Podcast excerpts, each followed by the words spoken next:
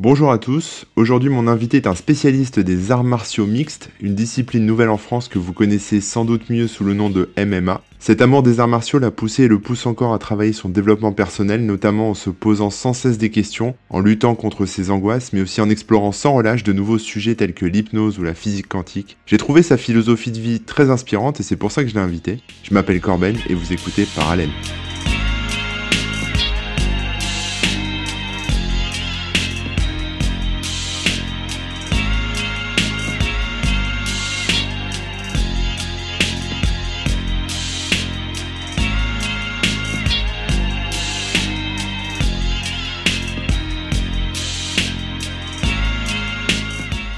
Salut Nao Salut Manu Alors, comment est-ce que ça va aujourd'hui? Écoute, euh, ça va. Je dis toujours que ça va bien.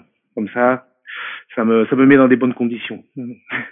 Alors, bah écoute, je suis très heureux de te recevoir pour euh, pour ce nouvel épisode de Parallèle. Euh, je vais te laisser te présenter parce que je sais pas grand chose de toi non plus. Hein. Pour la petite histoire, pour ceux qui nous écoutent, je t'ai rencontré au FIC, qui est le forum euh, international de la cybersécurité qui a eu lieu en janvier. On a bien accroché, on a papoté de plein de sujets et je me suis dit, ce serait intéressant de, de t'avoir euh, en interview. Seulement voilà, euh, bah, il y a plein de choses qui te passionnent, a plein de choses qui t'intéressent, mais je voudrais d'abord que tu te présentes rapidement. Donc euh, je m'appelle Daou, j'ai je vais avoir 47 ans cette année. je suis d'origine vietnamienne, même si j'ai passé la plupart de, de ma vie en France. C'est un détail qui est important parce que en fait, ça, ça explique. Je, je présume que le, le, le, le but de, de, ton podcast, c'est de présenter des personnes qui ont des, enfin, qui ont des cheminements de vie.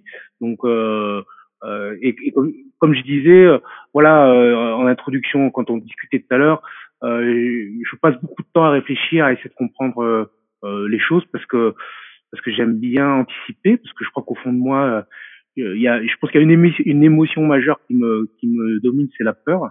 Et euh, c'est pas quelque chose de bien ou de mal, hein, c'est que c'est comme ça. Et, euh, et donc du coup, euh, j'ai commencé à me poser plein de questions sur moi. Et euh, donc je suis d'origine vietnamienne, mais euh, alors pour la pour l'histoire, je vais faire très court, mais mes grands-parents étaient des gens extrêmement puissants au Vietnam avant que les communistes arrivent. Donc, ce qui les a obligés à, à partir en fait du Vietnam. Et ils avaient anticipé les choses en envoyant mes parents étudier en Europe. Euh, ce qui fait que euh, quelque part mes parents n'ont pas connu euh, la guerre en elle-même. C'est plutôt mes grands-parents qui l'ont connue. Et, et, ce qui fait que j'ai une, une approche européenne, tout en ayant conscience qu'on est là parce qu'on était en Europe parce qu'on a dû partir. Donc la notion de fuite est très importante enfin, dans, dans, dans, dans, ma manière de, de, de, voir les choses. Voilà. Après, ben voilà, j'ai j'ai vécu à Toulouse pendant pendant une trentaine d'années. Euh, pour le, j'ai fait mes études là-bas. Et, euh, et puis je suis monté à, à Paris euh, pour des raisons sportives. On en parlera après. Et j'en ai profité pour voilà pour trouver du travail. Et je travaille dans la cybersécurité depuis une vingtaine d'années. Euh, voilà, ce qui, la raison pour laquelle on s'est rencontrés euh, au, au, FIC il y a, il y a une quinzaine de jours. Oui, oui, voilà, oui. Alors, avant de rentrer euh, dans le dur euh, du sujet, euh, je vais te demander ce que je fais en début de chaque émission. Je vais te demander ta météo intérieure. Je pense que tu connais le concept. Est-ce que tu peux me donner faire un petit point météo? Ma météo, c'est, bah, comme je disais, je suis toujours, ça va, je suis toujours dans un, un bon mindset, même si je pose toujours plein de questions. Voilà. En ce moment, le sujet quoi, que je regarde un petit peu, c'est l'écologie, parce qu'il y a pas mal de choses qui dont on parle. Je suis à la montagne là, il fait. Alors aujourd'hui, aujourd'hui il neige. Euh, il y a un peu de vent, mais euh, voilà, c'est de la bonne neige et je pense que demain il va faire beau. Voilà, voilà ma météo euh, du moment. Ah, donc euh, t'es plutôt ouais, bon mindset, donc bon état d'esprit, t'es plutôt positif. Toujours, toujours. Et euh, l'écologie, ça te stresse pas trop comme sujet? Parce que vu que t'as peur de tout, apparemment, bon, bah, tu vas m'expliquer un peu pourquoi, mais euh, ça a l'air de. Moi, moi, je sais que il y a un, enfin, il y a un phénomène moi qui qui marche un peu sur moi aussi, qui s'appelle l'éco-anxiété. Hein, c'est assez à la mode en ce moment, et euh, on a tous peur un peu de bah, de la fin du monde entre guillemets ou en tout cas de, de mourir euh, sous des températures euh, terribles euh, ou sous la pollution ou je sais pas quoi avec la montée des eaux. Est-ce que toi tu es soumis à ce cette éco-anxiété aussi? Absolument pas. D'accord. alors c'est paradoxe, paradoxal, hein, c'est-à-dire que comme je te disais, je peux je peux être un peu anxieux par exemple de faire ce podcast avec toi, mais de mourir ça me de toute façon il y a bien une chose dont on est sûr, c'est qu'on c'est que ça va se finir à un moment donné. Donc là-dessus, dire à la limite, ça me rassure presque de savoir que ça va être une étape obligatoire. Après, je pense que ce qui peut procurer de la peur ou l'anxiété par rapport à l'écologie, c'est la notion de souffrance. Mais même encore une fois, je t'ai dit, euh, ça c'est assez paradoxal chez moi, c'est que je, peux avoir de l'anxiété pour des trucs qui, ont l'air anodins, qui, ne susciteraient aucune peur euh, chez euh, chez l'humain lambda, mais sur des trucs un peu plus costauds, non, j'ai pas de, j'ai aucune, euh, la, la, mort, ça me fait pas peur du tout. Mais ça fait, mais ça fait quelques années hein, que je que je, je me suis dit ça un jour, je me suis dit tiens, moi en fait, bah, si je devais partir maintenant, je, je serais complètement prêt. bon, bah tant mieux pour toi, écoute, hein. c'est bien. Euh, alors, il y a avant de, avant de, avant de faire cette émission, j'envoie toujours un petit questionnaire et donc je te, je demande à l'invité euh, des sujets qui le, qui le passionnent, le révoltent, enfin des choses sur lesquelles euh, ils ont des choses à dire. Euh, je sais pas par lesquelles on va commencer. Euh, toi, tu as la liste aussi sous les yeux, je pense. Euh, on peut commencer bah, par ce que tu veux. Je sais que tu as consacré une partie de ta vie au sport de combat. Euh, peut-être qu'on peut commencer par ça. Euh, oui, alors il y a, alors ce qu'il faut comprendre, c'est que j'en reviens à ce que je disais au début, c'est que hum, je sors d'un contexte familial euh, qui, qui, qui, apporte son lot de complexité dans le sens où euh, j'ai un, un, un grand-père paternel qui était euh, au gouvernement vietnamien avant qu'il soit renversé par le par le, le, régime communiste et euh, j'ai un, un grand-père euh, maternel qui était un grand navigateur qui a travaillé pour le gouvernement français dans les années 50 qui a monté une société qui euh, gérait tout le transit commercial sur la sur le delta du Mekong. Et, euh, et euh, à un moment donné, il s'est engagé dans la marine marchande. Il a travaillé aussi pour l'emport Baudai et il avait il faisait beaucoup de missions dans les dans les mers sibériennes, d'accord, pour le compte de de la de la France. Et je me rends compte que c'est fou parce que c'est ils étaient en face de moi, j'étais jeune et je, si j'avais la capacité à poser des questions que j'ai maintenant, enfin j'aurais passé des après-midi avec eux. Ah bah oui. Et, euh, et donc ce qui, ce qui, qui a créé un contexte assez compliqué avec euh, avec mes parents. Euh, j'ai eu j'ai eu j'ai toujours des relations difficiles avec mon père et euh, qui était euh, quelqu'un de torturé, donc il l'est toujours, et qui euh, et qui a, a, vraiment mis un, un climat de, de, de terreur psychologique à la maison, d'accord? D'accord. Ce qui, ce qui, explique en fait que la peur soit une émotion principale chez moi.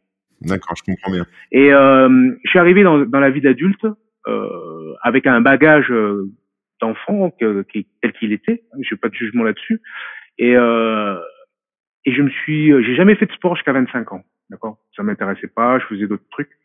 Et euh, et à 25 ans, euh, je, je, je, déménage et en face de moi, il y a un club qui s'ouvre et euh, et et le sport c'était du MMA, MMA jiu-jitsu. Donc c'était dans les années en 98. Et j'avais regardé une vidéo, une cassette à l'époque. Le MMA, alors pour expliquer ce que c'est, c'est qu'il y, a, y a plein de sports de combat. Euh, d'accord, il y a la boxe, le judo, l'akido, etc. Et un jour, euh, il y a y a, y, y a des gens qui ont décidé de dire bon ben vu qu'il y a plein de sports, on va essayer de comprendre quel est le sport le plus efficace. Donc on construit un octogone et euh, donc une cage euh, avec un tatami au milieu et on, on, on aide les gens à, à représenter leur, leur, leur, art martial et on met un système de règles, donc un cadre de règles qui soit le plus ouvert possible. Euh, donc on peut euh, combattre debout, on peut combattre au sol, on a le droit de frappe au sol. à l'époque, on avait le droit au coup de tête, au coup de coude, au coup de pied par terre, etc. Et on essaie de voir ce qui dégage euh, en termes d'efficacité de tous de tous ces combats-là. Et, euh, et, et, de là, alors on a constaté que le sport qui était le plus efficace, c'était le jiu-jitsu brésilien. Donc euh, un sport qui était euh, issu du judo. Donc euh, euh, le judo avait une partie de combat debout que l'on connaît tous. Et après, il y, a un, il y a une partie du combat lorsqu'on tombe au sol, lorsqu'on est en contact, on peut appliquer des clés, des luxations, des étranglements. Et à l'époque, en fait, on a confronté plusieurs arts martiaux, donc le ninjutsu, le kickboxing, la boxe anglaise et le jiu-jitsu brésilien et de toutes ces confrontations qui ont eu lieu dans les années euh, en 93-94, à chaque fois est sorti vainqueur le jiu-jitsu avec euh, la, avec les frères Gracie, vraiment un combattant qui s'appelait Royce Gracie, d'accord? Et tout a tout a démarré de là. Et là, ça, ça a été une révolution dans le, dans le monde du sport de combat où on s'est dit, euh, bah, en fait, avec toute la mythologie qu'il y a autour des sports de combat, finalement, ce qui fonctionne, ce sont vraiment ces techniques-là. Et après, donc, tout le monde a commencé à s'intéresser au jiu-jitsu brésilien, tout ça, et est né de ce concept-là un sport maintenant qui est notamment reconnu depuis, on va dire, depuis deux semaines en France, puisque ça faisait plus de 20 ans qu'on que, que, les instances françaises euh, luttaient avec avec les instances gouvernementales pour faire reconnaître le sport, pour qu'il soit légalisé et qu'il soit mieux encadré. Et donc ce sport-là qui est émergé s'appelle le MMA, qui est un sport qui va mixer des techniques de boxe euh, pied-point avec des techniques de lutte, donc euh, lutte libre, lutte gréco-romaine, et des techniques de jiu-jitsu brésilien, donc qui sont euh, des techniques de contrôle au sol, euh, des, des et de mise en application de clés, de luxation des bras, des membres et d'étranglement. Alors moi, l'image que j'ai du MMA, c'est que c'est quelque chose de, de, dangereux et où les gens saignent beaucoup, non? C'est c'est une image. Alors ça, ce que tu ce que tu vois, c'est c'est ce que l'on voit dans les événements qui s'appelle l'UFC, Ultimate Fighting Championship. Donc ce sont des. Alors quand tu parles de l'UFC à tout le monde, tout le monde connaît Conor McGregor. Même moi. Voilà, c'est l'Irlandais euh, qui qui a introduit le, le trash talking euh, qu'on qu'on avait à l'époque dans le qu'on a toujours dans le catch, d'accord, dans le dans le catch américain, mais appliqué euh, dans le dans dans le MMA où où l'objectif du MMA c'est de montrer une vision réaliste du combat la vision la plus réaliste possible du combat. Et ce qui a fait un, sport à part entière, euh, au même titre que le basketball, que le que le que le baseball ou, ou d'autres sports comme ça, notamment aux États-Unis. Il faut savoir que c'est un marché euh, qui représente plusieurs milliards de dollars et que par exemple euh, Conor McGregor a été le, il me semble l'année dernière ou l'année d'avant, le quatrième euh, sportif le mieux payé au monde. Ah le premier était Floyd Mayweather sur la boxe anglaise. Après, on retrouvait euh, Cristiano Ronaldo, Lionel Messi pour le football, un basketteur, euh, je sais plus, LeBron James. Et puis après, tu avais Conor McGregor. D'accord? Donc c'est pour te c'est pour te donner le, le, poids économique de, du MMA. Euh, en, en, France, c'est un peu moins connu parce que je pense qu'il y a eu euh, euh un peu de lobby du judo. voilà, il y, a, toujours un peu de rétention. Et la, la France a toujours cette tendance à être un peu suiveur sur sur sur les sur les événements. Et, euh, et là, euh, effectivement, euh, il est d'actualité de dire que maintenant c'est reconnu, donc ça va se développer. Il va y avoir une... ouais, 20 ans quand même, c'est plus être suiveur là. ouais, mais bon, je, alors j'ai pas le parallèle en tête, mais je pense qu'il y a plein de, il y a plein de domaines où. ah oui. Voilà, tu peux, tu, on peut démontrer que que la la, la, la psychologie française est, est plus en mode de suiveur qu'en mode de, de pionnier. Et donc toi, tu donc toi, tu t'es plongé dans le jiu-jitsu brésilien et donc après le, le MMA. Ouais, alors au début, j'ai commencé par le MMA parce que le, le club qui était qui s'était ouvert, c'était du MMA. J'ai j'en ai fait pendant un an et demi, deux ans. Et puis euh, j'ai fait quelques combats et puis bon, euh, ça me plaisait pas trop. Par contre, ce qui me plaisait beaucoup, c'était la partie combat au sol, donc issu du jiu-jitsu brésilien. Et euh, et puis je me suis euh, voilà, après pendant 20 ans, j'ai fait que ça, j'ai fait de la compétition en jiu-jitsu brésilien. Au Brésil, il y avait deux formes de sport de combat de préhension, donc le jiu-jitsu brésilien qui se faisait avec un kimono et la lutte qui se faisait sans kimono, donc euh, plutôt avec un short de surf et un, et un lycra. Donc euh, c'était plus le pendant de la lutte, alors que le jiu-jitsu c'était plus le pendant du judo. Et, euh, et donc j'ai fait les deux en parallèle. Et puis voilà, je me suis mis, je me suis pris de passion et c'est vraiment devenu une culture d'existence pour moi, puisque voilà, je passe pas mal de temps à m'entraîner. en fait le jiu-jitsu brésilien, le jiu-jitsu qu'on qu'on appelle maintenant le jiu-jitsu, puisqu'aux États-Unis, euh, le jiu-jitsu c'est plus affilié à ça. Euh, c'est c'est un sport qui a la même euh, la même empreinte que le surf. C'est-à-dire qu'il y a, il y a une vraie culture derrière, il y a un vrai lifestyle, un style de vie. Euh, et euh, parce que c'est un sport où où il y a une grosse communauté qui, qui, qui est fédérée autour de ça. Euh, tu peux tu peux faire. Il y a des gens qui font le tour du monde euh, qui font qui, font un tour du monde et qui dans chaque pays vont visiter des, des clubs et qui euh, et tous les clubs accueillent euh, les voyageurs du jiu-jitsu. D'accord. Moi, de l'image que j'en ai, je connais un petit peu aussi. L'image que j'en ai, c'est aussi c'est plus un art martial qu'un sport de combat, quoi. Oui, complètement. C'est un, il y a, y a, en fait, la frontière est assez floue entre l'art martial et le, et le, sport de combat. Oui, mais il y a tout l'aspect, je veux dire, euh, énergétique. Il y a, il y a tous ces trucs-là un peu, oui. non de... Oui, complètement. Bah, de toute façon, je pense que dès que tu rentres euh, dans l'approfondissement, d'un sujet, quel qu'il soit, à un moment donné, tu es confronté à, à ce que tu es toi. Donc, euh, tu, es, tu, tu, tu, tu accompagnes ta progression dans ce sport-là par une progression interne qui va être euh, une philosophie de vie, une éco-responsabilité, une, une écologie mentale, euh, un respect des choses. Donc très rapidement, tu, tu, as le respect de toi, donc ça va aller vers l'alimentation, tu vois, c'est-à-dire mhm. essayer de manger euh, de manière saine, euh, un respect de l'environnement, euh, une empathie constante, un esprit de partage, essayer de de comment dire de prendre soin des gens autour de toi. Euh, dans le jiu-jitsu, il y a une partie qui est très importante, euh, notamment aux États-Unis, puisque c'est un pays où ça s'est beaucoup développé. C'est toute la partie anti-bullying. C'est-à-dire que tous les clubs de jiu-jitsu ont une partie très importante qui est dans le fait d'apprendre aux enfants à se défendre, euh, parce que le bullying, c'est un phénomène qui est quand même assez... Le bullying en français, c'est le harcèlement. Donc les enfants victimes d'harcèlement, on leur apprend à, à le jiu-jitsu pour qu'ils soient plus forts et qu'ils soient en mesure de se défendre tu vois. Donc voilà, tu, tu, vois, tu, tu vois un peu tout l'écosystème qui est autour du jiu D'accord, ouais, ouais. Après, tu es plutôt modeste. T'as as quand même, euh, enfin, j'ai d'après ce que j'ai compris en discutant avec toi, c'est que tu es plutôt bon là-dedans aussi. Je, je, sais pas si je suis plutôt bon, mais j'ai, j'ai, euh, j'en ai, ouais, parce que j'étais un des premiers à en faire euh, en France. Donc, euh, enfin, je suis plutôt la deuxième génération. Euh, et j'ai fait beaucoup de compétitions, j'ai beaucoup tourné et j'ai repris de la compétition. Alors j'avais fait de la compétition jusqu'en 2006, puis j'avais arrêté. Et en 2018, j'ai repris la compétition parce que j'étais en transition euh, professionnelle et, euh, et j'ai un groupe d'amis qui m'ont dit bah vas-y Dao, pourquoi tu reprends pas les compétitions?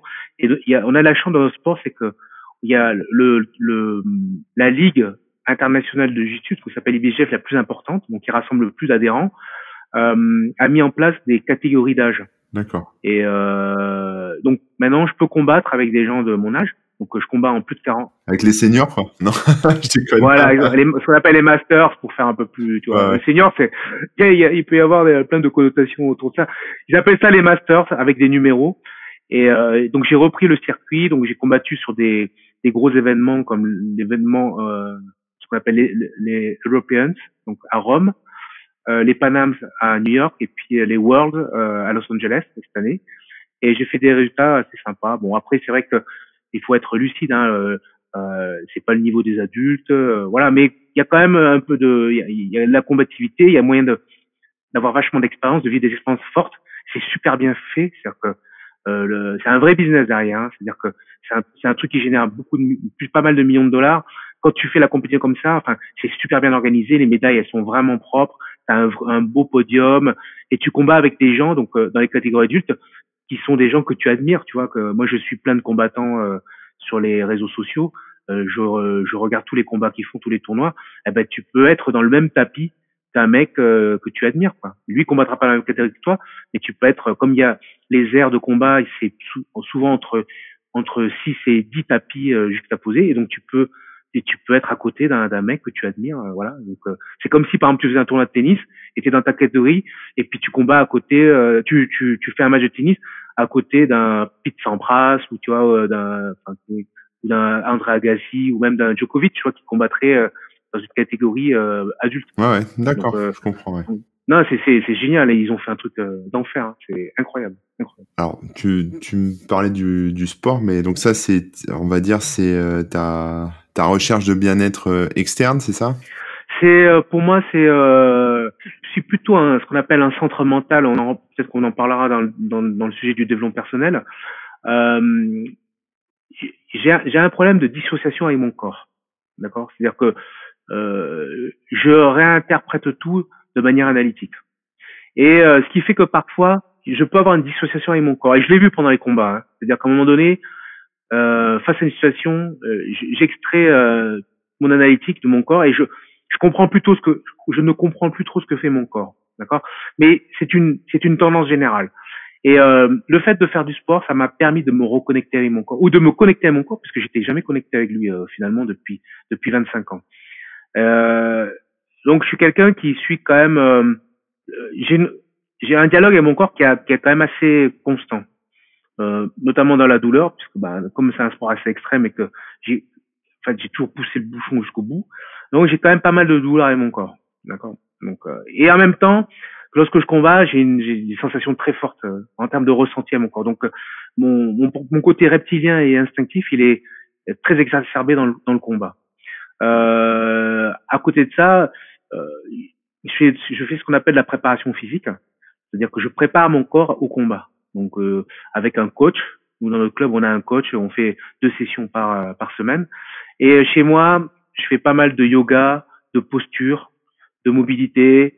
J'ai pas mal d'outils qui permettent d'appréhender ce qu'on appelle les, les patterns fonctionnels, c'est-à-dire comprendre comment euh, quel est le, le, champ de progression de, de mon corps et l'exploiter euh, de manière la plus optimale possible. C'est-à-dire que mon idée, c'est de c'est de prendre le potentiel de mon corps et de le pousser au maximum, en étant complètement lucide sur mes limites. Hein. Ouais. Et je, je, sais que je sais que je suis quasiment arrivé au bout de ce que je pouvais faire actuellement. Après, ça peut changer avec le temps, euh, mon corps va évoluer, je vais vieillir, etc. Mais voilà, j'essaie de d'explorer de, de, tous les aspects et, et, tout le potentiel que, que me donne mon, mon, mon corps. Alors j'ai une question. Qu'est-ce que tu veux dire exactement par euh, déconnecter de ton corps? Comment Parce que enfin moi je, moi je t'écoute là et je sais pas ce que ça veut dire être déconnecté de son, corps. Peut-être que je le suis, tu vois, et peut-être que c'est pour ça que je ne sais pas, ou peut-être que je le suis pas et je l'ai jamais été. J'en sais rien. Mais est-ce que tu peux nous expliquer un peu euh, ce phénomène? Alors pour faire très très schématiquement, euh, la première chose que je voudrais dire, c'est que la carte n'est pas le territoire. C'est-à-dire que moi ce que je vais exprimer par rapport à ma vision de ce qu'est un, être humain, c'est une vision qui est propre à moi. D'accord? C'est je vois les choses avec mon propre filtre. Donc euh, on prend ou on prend pas et on enfin voilà, mais c'est juste ma perception des choses. L'être humain pour moi c'est la somme et c'est c'est pas moi qui l'ai inventé hein, c'est des des choses que j'ai que j'ai prises de par mes recherches, de par euh, des discussions euh, voilà. c'est la somme des émotions euh, des sensations et perceptions, donc le corps, et, euh, et de ses pensées, donc l'analyse. Et euh, une des manières de se rééquilibrer de, en tant qu'humain, c'est de gérer de façon assez équilibrée les trois les trois parties là. Donc la pensée, les émotions et le corps. Euh, la pensée, c'est quoi? La pensée, pour moi, c'est face à une, une situation impromptue, quel est le la euh, quel est le premier centre que tu fais intervenir? C'est l'analyse? C'est les émotions, non? Bah pas toujours. Hein. Ça peut être l'analyse, c'est-à-dire que ça peut être très court, hein. ça peut être l'histoire de quelques millisecondes. Et la première chose que tu vas faire, exemple, une agression, c'est euh, tu vas évaluer, évaluer la situation et dire euh, ce qui se passe, pourquoi il m'a agressé, euh, et après tu peux avoir une émotion qui va qui va réagir derrière, tu vois. Mais la, la, le premier niveau d'énergie que tu vas prendre, ça va être la pensée. Tu as des gens euh, face à une agression, donc les centres, ceux qui ont des, hum, prépondérances mentales, ça va être l'émotion directement, la colère ou la tristesse ou la peur. Et après, tu as les instinctifs, donc c'est le corps. Eux, ça va être euh, une réaction immédiate du corps, c'est-à-dire euh, un enchaînement biomécanique qui va faire par exemple que soit tu vas t'enfuir, soit tu vas frapper, ou soit tu vas te paralyser. D'accord? Mais c'est le corps qui parlera en premier. Alors moi, moi j'ai lu aussi pas mal de trucs là-dessus et enfin de ce que je pensais, en tout cas, enfin, c'est intéressant parce que ça, c'est ton, c'est c'est ton ressenti externe. Moi, de ce que je pensais, c'était que la première euh, réaction, elle vient du corps, ok? Euh, Que le corps, il se met, euh, il peut se mettre, euh, enfin, que le corps est en est détendu ou se stresse ou ce que tu veux. Enfin, en gros, la première action, c'est le corps qui l'interprète, on va dire entre guillemets. Euh, à partir de là, en fait, en fonction de ce que ton corps fait, ça te génère une émotion. C'est un peu bizarre, mais euh, ça te génère l'émotion. Tu vois, c'est ce concept là de si tu mets les épaules en avant et que tu courbes la tête, euh, bah forcément tu vas avoir l'impression, tu vas avoir une émotion un peu de tristesse. Alors que si tu bombes mm. le torse, tu regardes vers le ciel et voilà et tu, tu te mets les épaules en arrière, tu vas avoir l'impression d'être d'être un winner et que rien ne va t'arrêter quoi.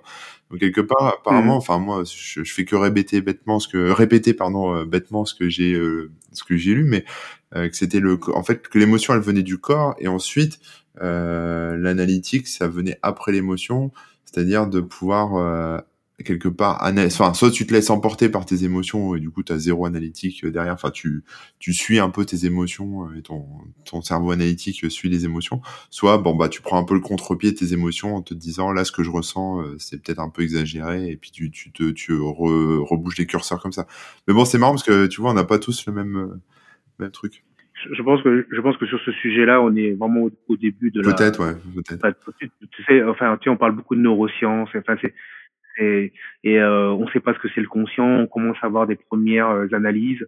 On compte beaucoup sur l'IA pour justement euh, nous aider à comprendre ce que c'est la conscience, ce que c'est le subconscient et l'inconscient.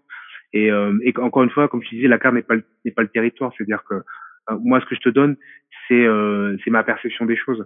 Et alors là, on parlait d'une d'une agression, mais même de manière générale, c'est-à-dire que face à je sais pas moi, tu reçois un mail avec une question, euh, donc t'es pas face à l'inattendu. Euh, où est-ce que tu vas aller chercher tes ressources en premier, d'accord? C'est-à-dire que est-ce que je vais aller chercher dans dans la somme de mes connaissances?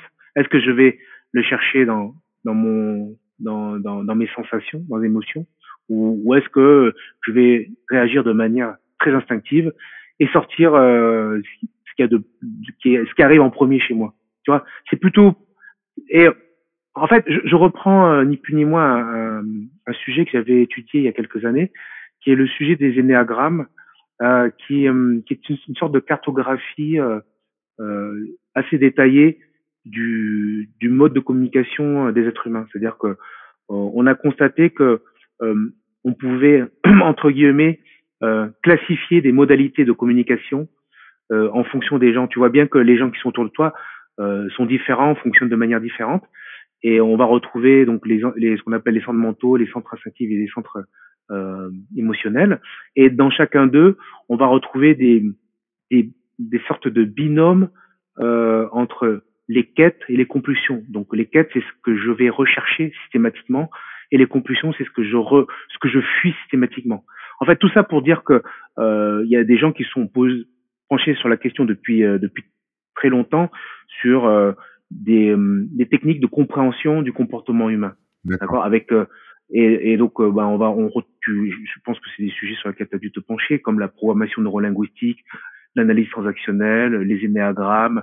après, il y a des trucs qui sont très à la mode en ce moment dans l'entreprise, c'est tout ce qui est MBTI, ProcessCom, voilà, qui permettent en fait de donner à l'instant T une explication à un comportement euh, avec un des, des, interlocuteurs que tu as en face de toi.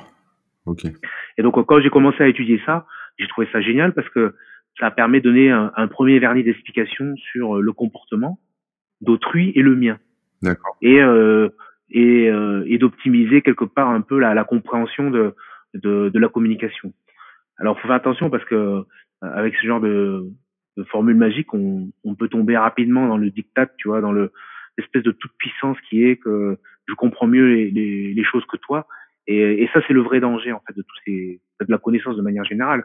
C'est euh, c'est de se retrouver dans un, contexte de toute puissance où euh, où tu peux te biaiser parce que tu te dis, bah, de toute façon, euh, j'ai compris le truc et puis je, je, je, je me je rentre à corps et à cri dans, ce système-là. Et c'est là où il faut être vigilant, c'est qu'il faut se remettre en question et des fois abandonner ces systèmes-là pour euh, bah, tu sais, pour laisser un peu ton cerveau se reposer et puis un peu digérer tout ça. Donc, euh, je sais pas si tu connaissais le, les énéagrammes. Non, non, je connais, je connais pas. Alors, je connais pas les énéagrammes. Je connais un peu la, la PNL, mais j'ai jamais rien lu à ce sujet, donc je, je sais pas faire, tu vois. Mais non, je connaissais pas les énéagrammes. Alors, en, fait, tous ces, tous, tous ces, euh, toutes ces méthodes, elles sont issues de l'observation. C'est-à-dire que il y a des gens, donc euh, des gens qui ont des, qui ont observé que il y avait des, des, il y avait des règles du jeu qui revenaient incessamment. Tu vois, notamment, euh, bah, tu sais, euh, euh, des super, ce qu'on appelait les super communicants. Tu, tu, des gens qui sont des super communicants. Et ils se sont dit, mais pourquoi ces gens-là sont super communicants? Alors tu peux dire, bah, parce que ils ont un don, etc. Non, parce qu'il y a une méthodologie derrière. Une méthodologie pour euh, attirer l'attention des gens, une méthodologie pour euh, exploiter euh, l'attention des gens. Euh, et, euh, et dans les années, euh, c'était 50, je pense, il y a, il y a deux gars, donc euh, John Grider et Richard Bandler, qui ont créé la programmation neurolinguistique pour, pour mettre en place des méthodologies enfin, qu'ils avaient observées chez les supercommunicants. Et ils ont observé que ben, euh, ces personnes-là utilisaient toujours les mêmes méthodes. Donc euh, des méthodes comme euh, la, la, synchronisation, le fractionnement, euh, la, la, la, rupture de pattern, enfin tout, tout ça quoi. Et euh, à partir de là, on s'est dit mais tiens, il y a quand même une vraie méthodologie sur la communication euh, intrapersonnelle et interpersonnelle. Et puis euh, tout d'un coup, il y a toute une rimambelle de personnes qui se sont engouffrées là-dedans et commencé à étudier le sujet. Et puis ils se sont rendus compte que découlait de la PNL euh, l'hypnose. Et euh, l'hypnose, ben, tu as plusieurs types d'hypnose. Donc la, plus connue, c'est l'hypnose de scène. Mais euh, derrière ça, tu as aussi euh, l'hypnose thérapeutique, l'hypnose ericksonienne, et puis après ce qu'on appelle l'hypnose liée aux thérapies brèves. Donc bah, une des écoles c'est l'école de l'hypnose elmanienne. Voilà. Et l'hypnose, c'est alors ça c'est pareil, hein, c'est la carte n'est pas le territoire. C'est-à-dire que le, la manière à laquelle moi je, me suis intéressé à l'hypnose, c'est plutôt une école qui est euh, liée à un de mes amis qui s'appelle euh, Christophe Pank, euh, qui est une hypnose autour de, de l'exploitation des trans. D'accord. les trans, c'est toi qui es observateur, Manu, tu as dû voir autour de toi des gens qui, à un moment donné, sont dans des états différents. Oui, oui. Tu vois ce que je veux dire? Oui, mais je, même moi, hein, même moi, je, je le sais quand quand tu sais, tu, tu, tu te laisses un peu emporter par tes pensées, que tu regardes un peu dans le vide, ou, euh, ou quand tu conduis et en fait tu arrives à destination, tu sais même, enfin tu te souviens même pas euh, par où t'es passé, tu vois, mais euh, mais enfin c'était pas dangereux, tu vois, tu as, conduit, tu sais le chemin que tu fais tous les jours, mais bon. C'est ça. Donc c'est ce que tu ce que, ce que tu viens de décrire, c'est un état de c'est un état de transe. Et, euh, et, et, tu vois, par le fait de l'étude des trans, euh, et encore une fois, euh, ce que je disais, je pense qu'on est vraiment au début de, de cette histoire-là. On est, on commence, tu vois, à, à mettre un pas dans l'étude des, des neurosciences, l'étude du conscient. Qu'est-ce que c'est la conscience? Tu, tu vois bien qu'en en, en, en, ce moment, euh, on est, on est incapable de définir ce que c'est la conscience. Si, si tant est qu'elle existe vraiment. Oui. Tu vois, il y a, là, il y a, dernièrement, il y, a un, il y a un truc qui est sorti sur Science Avenir qui disait que sur des expériences, ils se sont rendus compte que les, euh, la réponse euh, euh, motrice euh, avait un petit temps d'avance par rapport à l'impulsion électrique qui était émise par, un, par, par la conscience, tu vois. D'accord. C'est-à-dire que quand tu décides de te dire, bah, je vais faire ça, en fait, ton corps a quelques peut-être millionièmes de secondes d'avance euh, sur ta prise de décision. Ah, il y a peut-être différentes consciences, alors peut-être que ton corps a sa propre conscience. peut-être, oui, peut-être qu'il y a, y a, alors, je reprends encore toujours, hein, pareil, la, la carte n'est pas territoire. Oui. Une, une des manières de voir les choses, c'est se dire que dans l'être humain, euh, dans la psyché humaine, tu as euh, un triptyque euh, conscient, subconscient et inconscient. D'accord? L'inconscient, c'est le corps. Le conscient, c'est, ce serait la, la mémoire à court terme. Alors je reprends toujours les termes hein, de, de, de, de, mon formateur et de mon coach d'hypnose. Euh, donc le, le conscient, c'est la mémoire à court terme, euh, la capacité d'analyse et de prise de décision. Euh, et le subconscient, c'est la mémoire à long terme, la somme des émotions, la somme des valeurs et des croyances, et euh, et, euh, et, et, les patterns. Donc les patterns, c'est tous les schémas répétitifs que tu euh, as acquis pour te permettre de euh, répondre à une situation en utilisant un minimum d'énergie. D'accord. Et entre les trois, il y a, il y a ce qu'on appelle euh, le facteur de jugement, donc il y a une sorte de firewall qui euh, qui va qui va monter son niveau de protection au plus haut lorsqu'il euh, il ne veut pas qu'un dialogue se fasse entre le conscient et le sous-conscient, et qui va se mettre au plus bas lorsque tu es dans des états de transe ouverte où tu vas pouvoir commencer à communiquer avec ta mémoire à long terme pour aller résoudre certaines problématiques euh, que tu as euh, en tant qu'être humain. Alors j'aurais qu'on parle de l'hypnose, mais avant ça, je voudrais savoir là, tout ce que tu viens de me décrire. Est-ce que tu t'en sers, par exemple, quand tu fais des combats en MMA ou enfin quand tu fais de la compétition? Euh, Alors, comme je disais au début, j'ai trouvé un, une, une, véritable manière de libérer mon mon corps par le combat. Et euh, à ce titre-là, je pense que le deal que j'ai dû euh, me faire moi-même, c'est de ne pas faire intervenir de l'analytique dans, dans, dans ma manière de combattre. Mais encore une fois, c'est ma perception et peut-être qu'elle est faussée, tu vois. Mais euh, et, et je me suis rendu compte pendant très longtemps que quand je combattais, bah, je combattais. C'est-à-dire que j'étais pas en train de calculer. Ou... Et depuis quelque temps, bah, je me suis remis à calculer pendant mes combats. Est-ce que ça t'aide ou est-ce que ça te désavantage? Bah, je oui, je pense que ça, ça doit m'aider forcément, mais est-ce que c'est vraiment euh, quelque chose de, de probant et d'impactant? Je, je suis pas sûr que. Ouais, ça fait peut-être pas la différence, quoi. Ouais, voilà. Je, Un, truc que je me suis dit, vraiment, je dis, euh, parce que tu vois, comme je te disais, je, je, je réfléchis pas mal et tout, et je me disais, mais euh, tout ne doit pas être commenté. Oui. Tu vois? Et un combat, bah, t'es pas obligé de, bah, de le commenter dans ta tête. Donc, euh, c'est peut-être un, un, petit espace de liberté que je j'ai voulu m'octroyer dans le combat, de me dire que je faisais les choses à l'instinct et que et que je, je laissais plus mes patterns se répéter d'eux-mêmes plutôt que de dire à un moment donné ouais, je vais analyser la situation, tiens, euh, si je si j'appuie là, ça va créer une réaction là-dessus, donc euh, ça me permet de prendre le bras et derrière ça d'anticiper et tout. Peut-être que je dois le faire, tu vois, de manière inconsciente, mais c'est pas quelque chose que je fais de manière consciente. Voilà. Ouais, d'accord. Euh, c'est-à-dire si tu as déjà cette façon d'analyser comme ça pour n'importe quoi dans ta vie, le ne pas le faire pendant que tu fais du jiu-jitsu, ça te permet, bah ouais, comme tu dis, de souffler et puis de, de faire une pause en fait, faire un break. Si ton si ton cerveau cogite tout le temps. alors, alors je vais je, je vais je vais quand même je vais quand même me contredire parce que au, au dernier championnat du monde que j'ai fait à Los Angeles, en fait, le, les compétitions de jiu c'est des combats de 5 minutes sur lesquels il y a tout un ensemble de règles. C'est-à-dire que le but, c'est de soumettre la, la personne, mais si tu n'y arrives pas, à un moment donné, il faut départager qui a gagné, qui a perdu du combat. Donc, ils ont mis tout un système de points et d'avantages sur lesquels ils se disent certaines positions ou certaines actions sont plus avantageuses que d'autres. D'accord? Et à la fin, à la fin, l'arbitre, donc lui, attribue les, les points et à la fin du, du temps réglementaire, on, on décompte les points et, euh, et on se dit bah lui il a gagné parce qu'il a plus de points que l'autre. Parfois en fait euh, les, les, matchs sont tellement serrés qu'il n'y a pas de points où il y a une égalité parfaite des points. Et qu'est-ce qui fait que un combattant euh, parce qu'il n'y a pas de extra round tu vois qu'est-ce qu'on qu'est-ce qui fait qu'un arbitre dit bon bah euh, je, je nomme un tel euh, combattant vainqueur. Et ça c'est vraiment hyper subjectif, c'est à l'appréciation de l'arbitre. Et je me suis dit tu vois en fait, comment je vais faire pour si on arrive à, cette situation à la fin, parce que tu sais, les combats sont assez assez serrés. Hein. En général, ça se joue pas grand chose maintenant parce que sur cinq minutes, c'est très difficile de se départager et tout le monde est plutôt bien préparé. Je me suis dit, bah, je vais essayer de faire la PNL, c'est-à-dire que quand je rentre dans le tapis, je cours vers l'arbitre en premier par rapport à mon adversaire.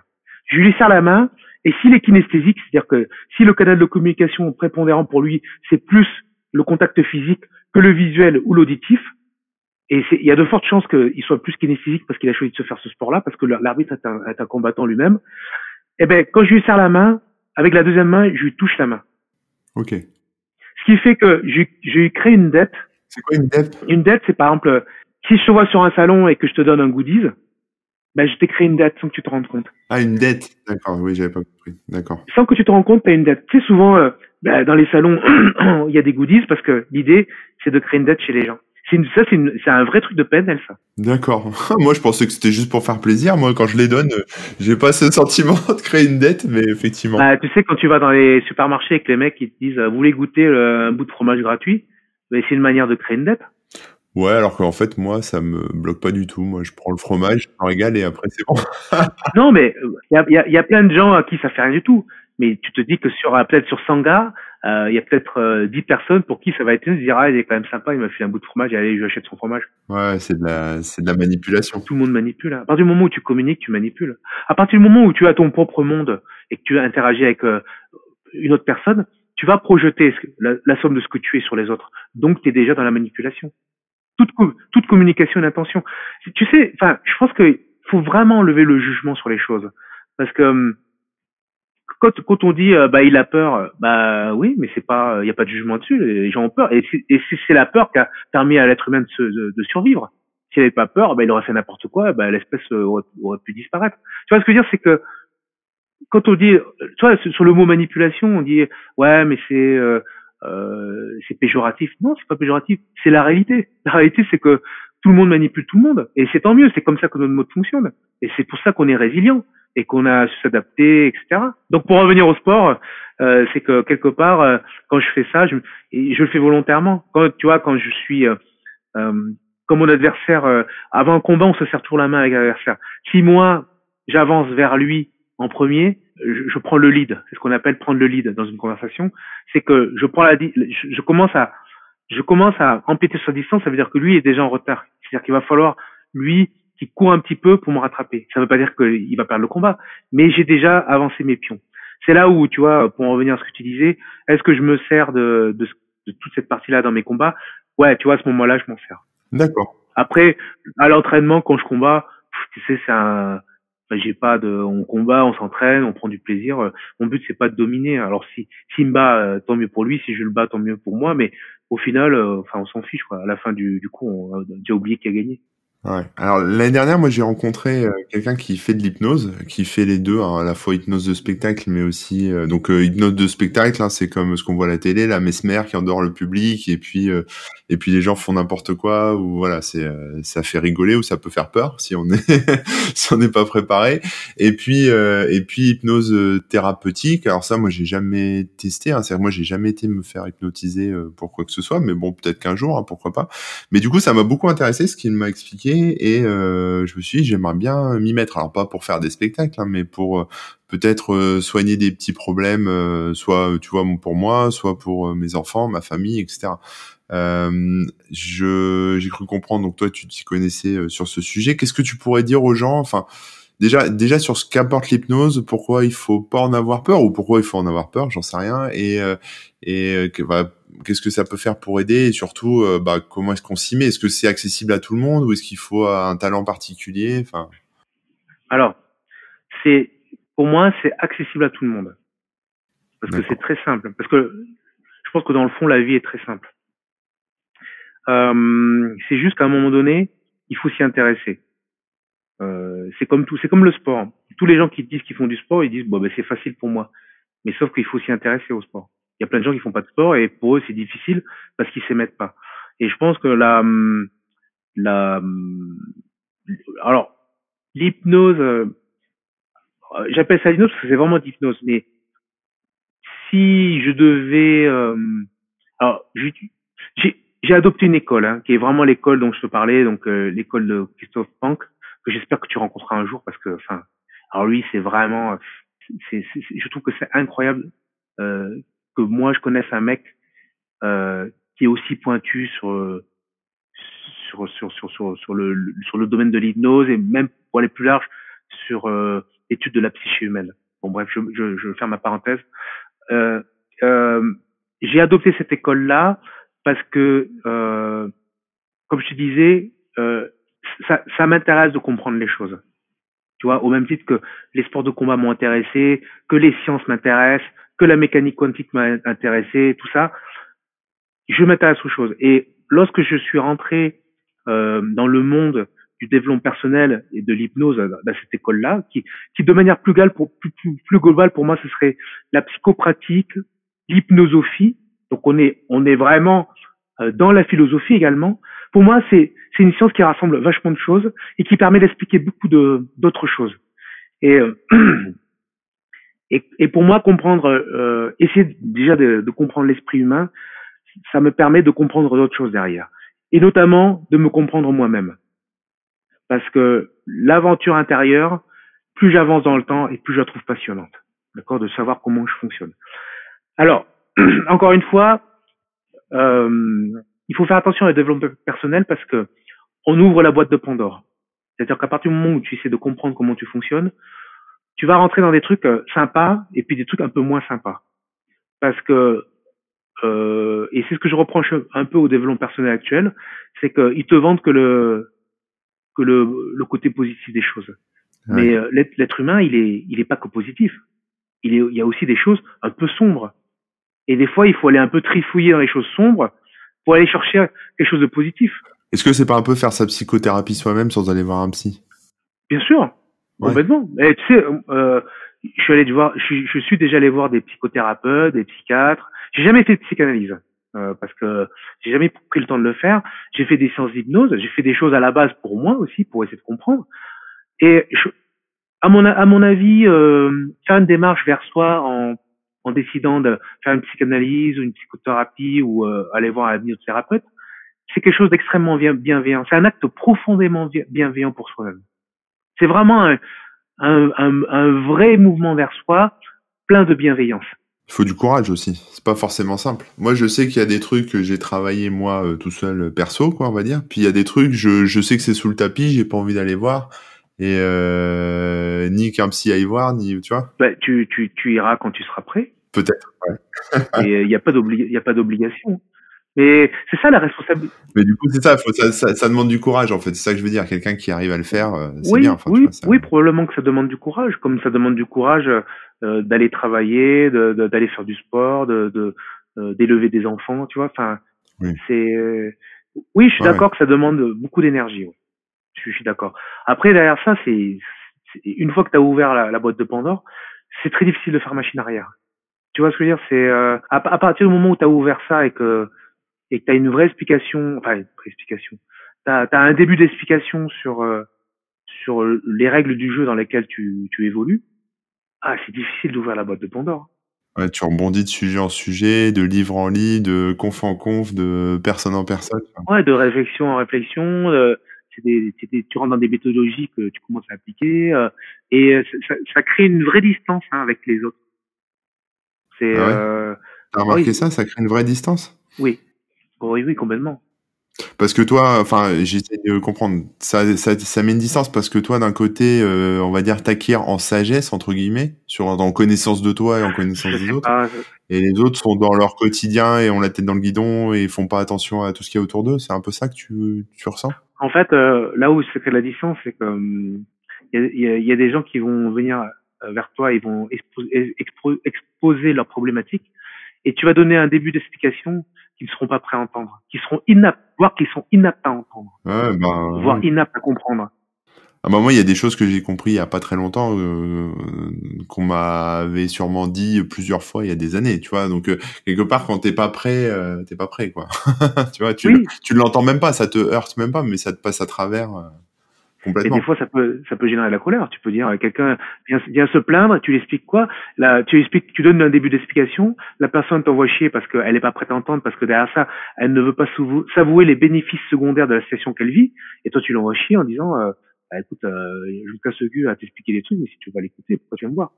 tu vois, non mais voilà, c'est une, une, réaction un peu à, à chaud comme ça. Mais euh, évidemment que tu vas y mettre l'effort, mais tu vas, mais c'est un truc tu peux pas tu peux pas t'empêcher de penser ça. Ouais, puis il faut que chacun fasse son propre euh, chemin quelque part. Oui, tout le monde n'est pas prêt. Et puis, euh, comme je t'ai dit, tout le monde n'est pas prêt à ouvrir la boîte de Pandore. Hein. Ouais, mais alors justement cette boîte de Pandore, moi euh, j'ai lu beaucoup de choses et des fois, je veux dire, j'ai du mal. J'ai l'impression que des fois t'as des mecs qui te racontent des grosses conneries, d'autres qui qui sont un peu en mode gourou. t'as des, enfin, t'as des trucs. moi je suis assez scientifique hein, à la base, hein, donc quand quand voilà, tu vois, quand ça part un peu trop en en cacahuète, euh, j'ai l'esprit ouvert, je me dis pourquoi pas, mais en même temps, euh, tu vois, t'as as vite fait de tomber dans une espèce de mode de pensée, euh, je veux pas dire secte, mais tu vois un peu le truc, quoi. Regarde, euh, tu vois, dans, dans le dans, la somme de, de, de connaissances que j'ai que j'ai explorées, il y a un truc que j'ai compris, c'est que il y a il y a quelques piliers qui sont fondamentaux pour la psyché humaine. donc notamment euh, le besoin d'exister et la survie. Et dans ces piliers-là, tu vas avoir donc la reproduction, la prise de connaissance de son environnement, euh, la prise de pouvoir et, euh, et l'économie d'énergie. Ok. D'accord? Euh, C'est-à-dire que nous, tout ce qu'on fait euh, en général, et c'est pour ça qu'on a des patterns, donc des schémas répétitifs, c'est que on va toujours aller chercher la, la solution la plus efficiente possible, celle qui nous demandera le moins d'énergie par rapport à qui on est. On, on cherche à se reproduire parce qu'on veut perpétuer l'espèce. On prend de la connaissance autour de soi parce que par le fait de connaître les choses autour de soi, on va anticiper les choses et on va écarter le danger, le danger physique, tu vois, existentiel de nous, et la prise de pouvoir. On est toujours sur un rapport de force. D'accord. Quand tu es avec quelqu'un, chacun à sa manière, on essaie de prendre le pouvoir sur l'autre soit de manière émotionnelle, soit de manière physique, soit de manière euh, intellectuelle, soit de manière euh, euh, la riche par la richesse, etc., etc. Donc, évidemment que quand les gens commencent à s'intéresser à ouvrir la boîte de Pandore, ils se rendent compte qu'ils arrivent entre guillemets à manipuler les gens grâce à des outils qui ont qui sont très bien définis. Eh ben, t'as toujours un mec qui a besoin de de prendre le pouvoir sur les autres. C'est le besoin de toute puissance. Et donc la gouroutisation, elle est d'autant plus forte euh, dans ce milieu-là. C'est pour ça qu'il faut être extrêmement vigilant et toujours avoir un peu de recul sur tout ça, parce que tu as raison, euh, dès que tu commences à taper euh, des plans personnels, coaching, etc., tu as tout un ribambelle de, de, gens qui vont venir euh, raconter des, des, choses et dont leur, leur, simple objectif est d'avoir le plus de gens euh, rassemblés autour d'eux pour qu'ils aient le pouvoir sur eux. Je lisais, c'était c'était c'était la petite fille de Louis de Funès qui disait que euh, il fallait faire attention au coaching parce que euh, la position de coach, elle a cette particularité, c'est que elle met très rapidement euh, sans étape de validation une personne en position de de de de, de, de gourou, de leader, tu vois. C'est pour ça que t'as beaucoup de sur internet, t'as beaucoup de mecs qui qui veulent qui sont reconvertis en coach, euh, libérateurs de potentiel, etc. Parce qu'il y a un côté jouissif pour eux, c'est-à-dire que eux ils, te disent ouais mais moi je travaille pendant 20 euh, ans dans l'informatique et puis un jour avec tout ce que j'ai observé, je me suis dit tiens je pourrais aider les gens. Euh, accessoirement je suis un je suis euh, champion de boxe ou champion d'échecs ou je sais pas quoi. Et euh, voilà, ben, de, fort de mon expérience, je me propose d'aider les gens à être leur meilleure version de eux-mêmes et de dépasser le potentiel et d'aller viser l'infini, tu vois. Mais euh, déjà, d'une part, faut comprendre que l'être humain est limité.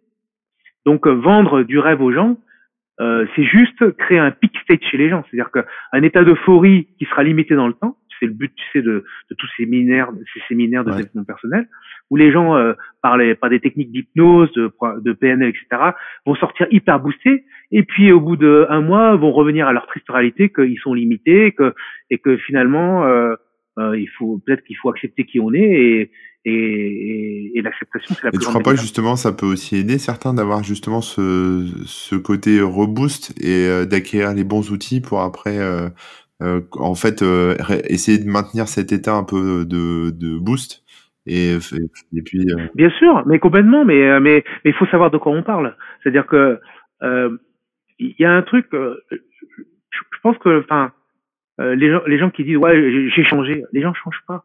Les gens ne changent pas. Ils changent leur posture ils changent leur cadre mais ils changent pas fondamentalement. Ils vont changer des comportements mais euh, je reprends toujours les mêmes exemples. Hein, mais un mec qui, qui clopait pendant des années et qui s'est mis à faire des triathlons, qui te dit que derrière c'est pas le même pattern qui tourne? Sauf qu'il a changé son cadre. Il s'est dit, il a juste switché euh, du fait de, de fumer en permanence à au fait de, de devoir courir en permanence. Tu vois. Tu sais, le, le cadre euh, engage la posture qui engage un comportement. Mais c'est pas l'inverse. Hein. C'est pas un comportement qui change ta posture qui change le cadre. Ça marche pas dans ce sens-là, à mon à mon avis. Pas à mon avis. Euh, de mon école, tu vois. Moi, en tout cas, c'est ce que je vois. Hein. C'est quelque part quand les gens sont pas bien dans leur vie, c'est que le cadre est pas bon. Alors peut-être qu'il faut euh, que tu vois, par exemple, t'es pas bien dans ton boulot, euh, c'est pas parce que t'es nul ou pas parce que ceci ou cela, c'est juste parce que peut-être que l'entreprise dans laquelle t'es, bah, elle te convient pas ou ce que tu fais, le métier que tu fais te convient pas et il faut changer quoi. Il faut changer le cadre en quelque part. peut-être que, peut-être que tu regardes pas les choses sous un bon angle et que t'acceptes et que t'as utilisé un filtre qui te fait, qui te renvoie des choses qui sont euh, qui sont biaisés parce que tu as décidé de regarder ça euh, de cette manière-là. Ouais, ouais. Hmm. ouais c'est intéressant. Un des devoirs du développement personnel, c'est de euh, c'est de donner le courage aux gens de d'affronter une part authentique d'eux-mêmes, tu vois? Et, euh, et, et, et ça, c'est c'est pas gagné parce que euh, le dev perso, c'est un vrai business derrière. Alors je vais, repartir sur l'hypnose parce qu'on n'a pas on n'a pas fini. Euh... Bon, admettons que moi je je vais me mettre à l'hypnose. Qu'est-ce que tu conseillerais à un mec qui connaît rien comme moi, qui aimerait bien s'y mettre euh, Je sais pas, des, des bouquins ou une formation ou je sais pas. Euh, moi, je te conseillerais déjà en premier lieu de, de regarder des, vidéos euh, et de de faire ton propre avis en fait parce que tu c'est un, domaine qui est assez vierge encore qui reste somme toute assez vierge et euh, et, tu sais c'est comme euh, euh, c'est comme les profs tu sais tu as des profs avec qui tu tu fites super bien et puis d'autres profs avec qui euh, tu fites moins bien donc il faut voir quelle école te convient le mieux parce que la sémantique de, de certains enseignants est peut-être plus te conviendra plus que d'autres tu vois parce que la, la sémantique c'est c'est un rôle important les mots, etc. Les, la, la, linguistique, c'est un, un, truc qui a un vrai impact sur, sur, sur soi. Après, moi, je pense que très rapidement, il faut que tu ailles voir un, un pour faire une séance, pour euh, parce que hum, c'est une vraie expérience. C'est vraiment une vraie expérience. Ah bah moi je veux bien, hein, mais je saurais pas quoi lui dire. Il va me dire pourquoi vous venez me voir? Je... T'inquiète pas, il va trouver. Ah, il va trouver? Ah, d'accord. Non, mais c'est bien. Ah oui, oui t'inquiète. Tu, sais, tu, sais, tu sais pourquoi il va trouver? Parce que, tu sais, moi, j'ai suivi des formations. Euh, J'en ai, fait quatre des formations. Tu vois, sur un, sur un programme de 12 formations. Donc, avec des modules euh, plus ou moins grands. Et je fais ça pour moi. Je, je veux pas être thérapeute. C'est, je fais ça vraiment pour moi et euh, parce que ça m'intéresse. Et, euh, et un des trucs que j'ai appris pendant mes formations, c'est que à cause de, cette, de ce pilier de l'économie d'énergie, c'est que euh, quand tu poses une question à quelqu'un, alors suivant la, la, la, qualité de la précision de la question, dans les trois à cinq premières secondes, toute la vérité qui sort. Donc ça peut être du verbal ou non, du non verbal. Après tout le reste, ça va être euh, de l'agrément. C'est que tu as brodé parce que ton analytique va reprendre euh, va reprendre le, sujet et tu vas un peu euh, habiller la chose. Mais tu verras en fait, tu feras le test autour de toi. Discute avec les gens et capte en fait tout ce qui se passe dans les premières secondes, dans, dans tout ce qui est verbal et non verbal, d'accord? Tu disais tout à l'heure la posture, tu vois le, le, mouvement des épaules, la tête, les, euh, le clignement des yeux, la bouche, tu vois, la couleur des paupières, les mots utilisés, pourquoi ces mots-là, pourquoi dans cet ordre-là, pourquoi à un moment donné il y a, hum, tu vois, les, tu vois les, les sons. Et en fait, quand tu iras voir un hypnothérapeute, en tout cas celui que, que moi je te préconiserais, c'est tu euh, euh, tu vas tu vas venir et euh, tu vas dire ouais je sais pas pourquoi je suis là. Et ben de toi-même, ton subconscient va lâcher les choses parce que tu seras dans, dans le cadre d'une thérapie que tu voudras vivre l'expérience pleinement et que et que ton deuxième cerveau, si on peut appeler ça comme ça un deuxième cerveau, va lui va vouloir s'exprimer. Donc euh, là-dessus, tu, enfin, ta, ta feuille de route sera euh, automatiquement euh, mise en place. Ok, ça fait peur. Bah, pourquoi ça fait peur? Non, bah, parce que tu, tu pars par un truc tu sais pas trop et puis euh, puis peut-être que le mec va mettre le doigt sur des trucs qui vont remuer un peu la merde. Mais, toi qui es en quête de connaissances, qui, ah oui oui, qui, qui, qui, enfin, je veux dire, là, tu as la possibilité de tu vois, de, de, de, commencer le chemin de ta propre connaissance. Même si tu connais déjà un petit peu, mais tu vas aller mm. voir des, des trucs euh, qui sont hyper intéressants. Quand j'ai fait mes formations, donc la dernière formation que j'ai faite, c'était c'était autour de la questionophie. En fait, c'est l'art de la question. D'accord? La question, c'est un outil qui permet de, de comment dire, de dresser une cartographie euh, de, de ta de ta de ta pensée d'accord, avec euh, les notions de cadre, de posture et de comportement. Et on utilise un outil qui s'appelle la question. Donc la question, il y a une vraie méthodologie derrière, c'est-à-dire que tu poses pas des questions au hasard, c'est que il y a, y a, une manière de poser des questions, il y a une manière de rebondir sur ce que dit euh, ton interlocuteur euh, et de mettre la bonne question qui permet de dresser une carte de ta pensée, tu vois. Et, euh, et, et lorsque j'ai, lorsqu'on a fait ce, c'était un séminaire qui était très pratique, c'est-à-dire qu'on était plusieurs. Donc il y a un, il y a un bout de théorie, donc c'est un séminaire qui dure cinq jours. Et euh, au départ, il y a un peu de théorie, donc ça, ça commence à euh, à 8 heures le matin et ça finit à 15 heures, d'accord? Donc pendant une heure, on, on, on, on débriefe un peu sur la théorie, et après tout le reste du temps, on est en travaux pratiques perpétuels, d'accord? C'est-à-dire que on se pose des questions les uns aux autres, et, euh, et le et le professeur, l'enseignant lui, va driver, tu sais. Il va driver, il te laisse faire au début, et après, il va dire, bon, là, là-dessus, il y avait un truc intéressant à apprendre, donc là-dessus, et donc, il te, il te, il t'accompagne complètement sur ton cheminement de questions, tu vois. Hmm. Et eh ben, du coup, euh, bah, à un moment donné, euh, bah, il y a eu plein de, moi, j'étais le sujet des travaux pratiques de, de des autres, euh, des autres élèves, tu vois.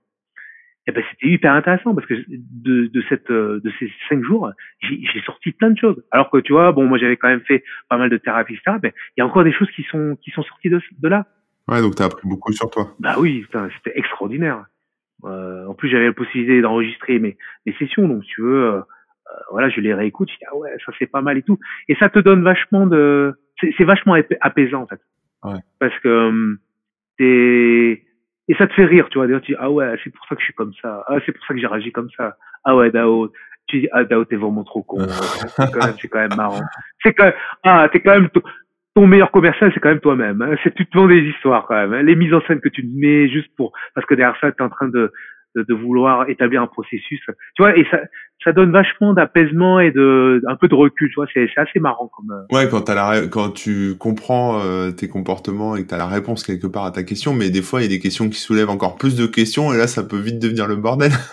non? Après, est-ce que, euh, comme tu dis, est-ce que t'es prêt ou pas? Il y a des gens qui sont absolument pas prêts à ça. Tu leur dis ça, ça les intéresse absolument pas. Ils préfèrent revenir dans leur routine, dans leur quotidien et ça leur va très bien. Et c'est tant mieux. Le monde est bien fait, donc si les gens sont comme ça, c'est qu'ils devaient être comme ça. Après euh, voilà, pourquoi euh, je suis au FIC, je suis allé euh, te voir et qu'on a discuté et qu'à un moment donné, on se retrouve 15 jours plus tard à faire un, un, un podcast ensemble. C'est que la vie est bien faite, tu vois. Et que et, et que ton, ton podcast, ton, ton ta blog, ton blog euh, corben.info, euh, je le suis depuis au moins une dizaine d'années. Bah merci, écoute, ça me fait plaisir. Mais c'est vrai, je, je, te le dis. Enfin voilà, et quand quand il y a une personne de, de ton équipe qui est venue euh, et prendre un goodies chez sur notre stand et que j'ai j'ai demandé mais euh, il, il, est là Corbett? Il m'a dit bah oui il est là. Tu vois tu vois ce que je veux dire? D'accord. tu, tu comprends? Je savais pas que ça s'était fait comme ça. Oui bah oui oui oui c'est marrant. C'est et et pour moi toutes ces sciences là c'est une manière de donner de la lisibilité dans dans l'illisible. Ouais, ouais. C'est dire euh, euh, lire entre les lignes. Tu vois, c'est c'est ça qui m'intéresse dans la vie, c'est de lire entre les lignes. Alors justement, tu parles de sciences, mais alors tu tu m'as dit aussi que tu aimais les sciences hein, de manière globale, donc tu m'as parlé un peu de physique quantique. Euh, tu m'as parlé, enfin voilà, et ce que t'aimes, d'après ce que j'ai compris, c'est toute cette démarche scientifique. J'aime la démarche scientifique de manière globale, les sciences, c'est-à-dire que ça peut être les sciences sociales, les sciences psychologiques, les, les sciences euh, physiques. Euh, alors j'ai fait des études dans les sciences physiques. Euh, après, j'ai fait des études dans les, dans les sciences commerciales, dans les sciences euh, marketing. Je pense que je suis vraiment un touche à tout. C'est-à-dire que je, je suis pas expert, mais j'aime bien toucher à tout et j'aime bien trouver, trouver un, une, une, un liant à tout ça. Ouais, c'est ça qui est intéressant, c'est qu'en fait, tu touches à, enfin, tu t'intéresses à plein de domaines différents et quelque part, tu essayes de les connecter ensemble. Voilà, je suis pas un expert, hein, c'est-à-dire que j'ai pas le temps et que j'ai pas l'envie, peut-être que j'ai pas envie de mettre de l'énergie là-dedans, mais j'essaie de toujours de pousser au plus de, de, de, mon potentiel chacune des sciences que que, que j'adresse. Et après, ce qui m'intéresse, c'est euh, c'est d'essayer de trouver des parallèles entre les sciences, tu vois, de trouver un parallèle entre, entre les sciences économiques et les sciences sociales, entre l'observation, entre en, entre le, le, le, le, sport et euh, et, et euh, la cybersécurité par exemple tu vois. C'est c'est des trucs que j'essaie toujours il y a des c'est une gymnastique intellectuelle que que j'aime bien faire. Ah ouais. et euh, euh, tu vois, c'est de trouver un peu des, des trames, des, des sortes d'algorithmes communs, tu vois, tout ça. Ouais. Et t'en fais quelque chose de ça après, ou tu le gardes juste pour toi, ou tu le partages avec d'autres gens? Non, je le garde pour, pour, pour, moi. Ou non, je le partage. Des fois, j'en discute avec euh, avec mes, co mes copains. J'ai de la chance, tu vois, euh, par le fait d'avoir euh, eu plein de petites vies différentes, euh, d'avoir autour de moi des, des gens qui sont qui sont quand même assez brillants et avec qui on partage pas mal de choses. Donc voilà, j'ai, là-dessus, je trouve que j'ai hyper chanceux d'avoir vraiment des trois quatre personnes avec qui je peux vraiment euh, discuter, enfin euh, vraiment de trucs où, où j'ai pas besoin d'expliquer les choses ou de reprendre les trucs, tu vois, où dès que je parle de trucs, euh, ben il s'avère qu'il y a déjà pensé mais d'une manière différente. Donc ça c'est, c'est. Et puis tu sais en fait, il y a, il y a, il y a, y a, on a, on a, en généralement on a trois manières d'altérer la réalité. Euh, les trois manières, ça va être soit la généralisation, soit la distorsion, soit l'omission. Euh, et moi, j'aime bien la généralisation. J'aime bien généraliser. Tu vois, c'est un truc, euh, euh, même si des fois c'est un biais cognitif, hein, complètement. Hein, mais euh, dans la généralisation, euh, c'est là où je me retrouve à, euh, dans le fait de, de prendre les données et puis après de les comparer entre elles et de pouvoir rebondir d'une donnée à l'autre facilement. Tu vois, c'est. C'est un truc que j'adore faire. Ouais, c'est vrai. Tu, ouais, non, parce que pour moi, généraliser, ça voudrait dire, par bah, quand les gens qui disent tous pourris, c'est une généralisation. Alors, c'est pas dans ce sens-là. C'est dans se dire que statistiquement, euh, on a observé que dans 90% des cas, euh, les choses se faisaient mal. D'ailleurs, si on fait le parallèle avec euh, cet autre, tel autre secteur, euh, tu retrouveras ça parce qu'en fait, il y a une trame commune qui est euh, l'être humain et que généralement, il, il, se comporte de cette manière-là, tu vois. Et, et je me fais souvent piéger dans ce raisonnement-là.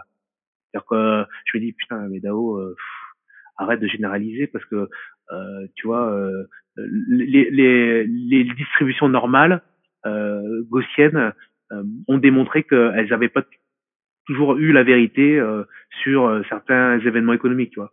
Et ouais, tu vois, c'est ce genre de truc dans lequel j'arrive à me piéger facilement. Ouais, bah il y a des. Par exemple, moi, je... la dernière fois que j'ai vu un truc un peu dans ce genre-là, mais quelque part, c'est marrant, c'est des biais, c'est un peu des biais cognitifs, quoi. Mais euh, moi, ce que j'avais vu sur euh, sur ça, par exemple, c'était, tu sais, sur le, tout ce qui est trading. Euh, oui. J'ai regardé un peu tout ce qui était euh, trading, mais sur crypto-monnaie et compagnie. Et en fait, il y a un truc qui s'appelle, euh, bah, c'est les courbes de, enfin, c'est l'échelle de Fibonacci, tu sais. Où, oui, oui, oui, je vois. Enfin, voilà, les séries de Fibonacci, ouais. C'est ça, les séries de Fibonacci. Et donc, tu as un indicateur qui que les mecs à, à, une certaine époque ont appliqué sur leur courbe de trading que les traders ont appliqué, qui en fait permettait bah, d'estimer quels sont un peu les paliers en fait jusqu'où la valeur va monter quoi. Hmm. Sauf que c'est un truc, tu vois, un peu, je vais pas dire ésotérique, mais c'est quelque chose de d'artificiel en fait. Mais le fait que les gens l'utilisent euh, même si c'est complètement artificiel, quelque part en fait maintenant ça devient réel parce que bah, comme les gens l'utilisent, du coup les paliers en fait se sont créés euh, parce que voilà parce que les mecs vendent à tel palier parce qu'ils utilisent cet indicateur là, tu vois. Donc quelque part euh, maintenant c'est un peu le, le, chat qui se mord la queue et voilà. Et tu sais pas, enfin voilà, tu sais pas où la poule l'œuf, enfin tu vois c'est un peu ça quoi comme exemple. Oui, oui. C'est marrant. Bah, bah, tu vois typiquement ça c'est le genre de truc que j'adore. C'est de voir la c'est de prendre un modèle un modèle euh, mathématique, de l'appliquer dans la vie et que la vie elle-même impacte sur le modèle, tu vois. Parce que euh, il y a un truc, il y a un truc que j'ai compris il y a assez peu de temps, c'est que je pouvais anticiper tant que je voulais, étudier tant que je voulais, tant que j'étais pas dans l'expérience, il y a des choses que je ne verrai jamais. Et notamment sur les compétitions, tu vois. Pendant longtemps, je me suis refusé à faire des compétitions pour plein de raisons. Euh, je pouvais te créer toute une, toute une thèse là-dessus. Hein. Et, et, un jour, bah, mon coach m'a dit, euh, c'est quoi, viens, on, on s'inscrit, on fait les Europes. Et, euh, et j'étais dans un mindset en me disant, bah tiens, pourquoi pas. J'étais dans le yes 7, tu sais, euh, ouais, bah ouais, ouais, ouais, ouais. Et euh, j'y suis allé et j'ai vécu des trucs là-bas en me disant, mais putain, mais merde, franchement, euh, tant que t'es pas dans le truc, tu sauras jamais là-haut. Tu pourras euh, être le mec qui a récolté le plus d'informations, le plus de modélisation possible, mais il y a quand même des choses qui t'échappent complètement tant que t'es pas dedans, quoi. Ouais, bah oui, parce que tu ressens des choses physiquement, quoi. Parce que t'es dedans. J'ai repensé à ça hier, parce que justement, je, je lis un bouquin sur euh, euh, de Tim Peake, qui est un astronaute en fait, donc il raconte un peu euh, tout ce que le livre s'appelle Y a-t-il du Wi-Fi dans l'espace? Pour ceux que ça intéresse. euh, et donc il raconte un peu, il répond un peu aux questions euh, génériques qu'on peut se poser sur euh, bah, la vie d'un astronaute, etc. Donc là j'en suis au début, hein, donc il parle de quand il décolle la fusée, etc. Donc il t'explique un peu ce qu'il ressent, mais jamais je serai à sa place. Et du coup, je, je pensais à ça parce que j'ai eu la chance euh, d'assister au décollage de la fusée Ariane il y a quelques années.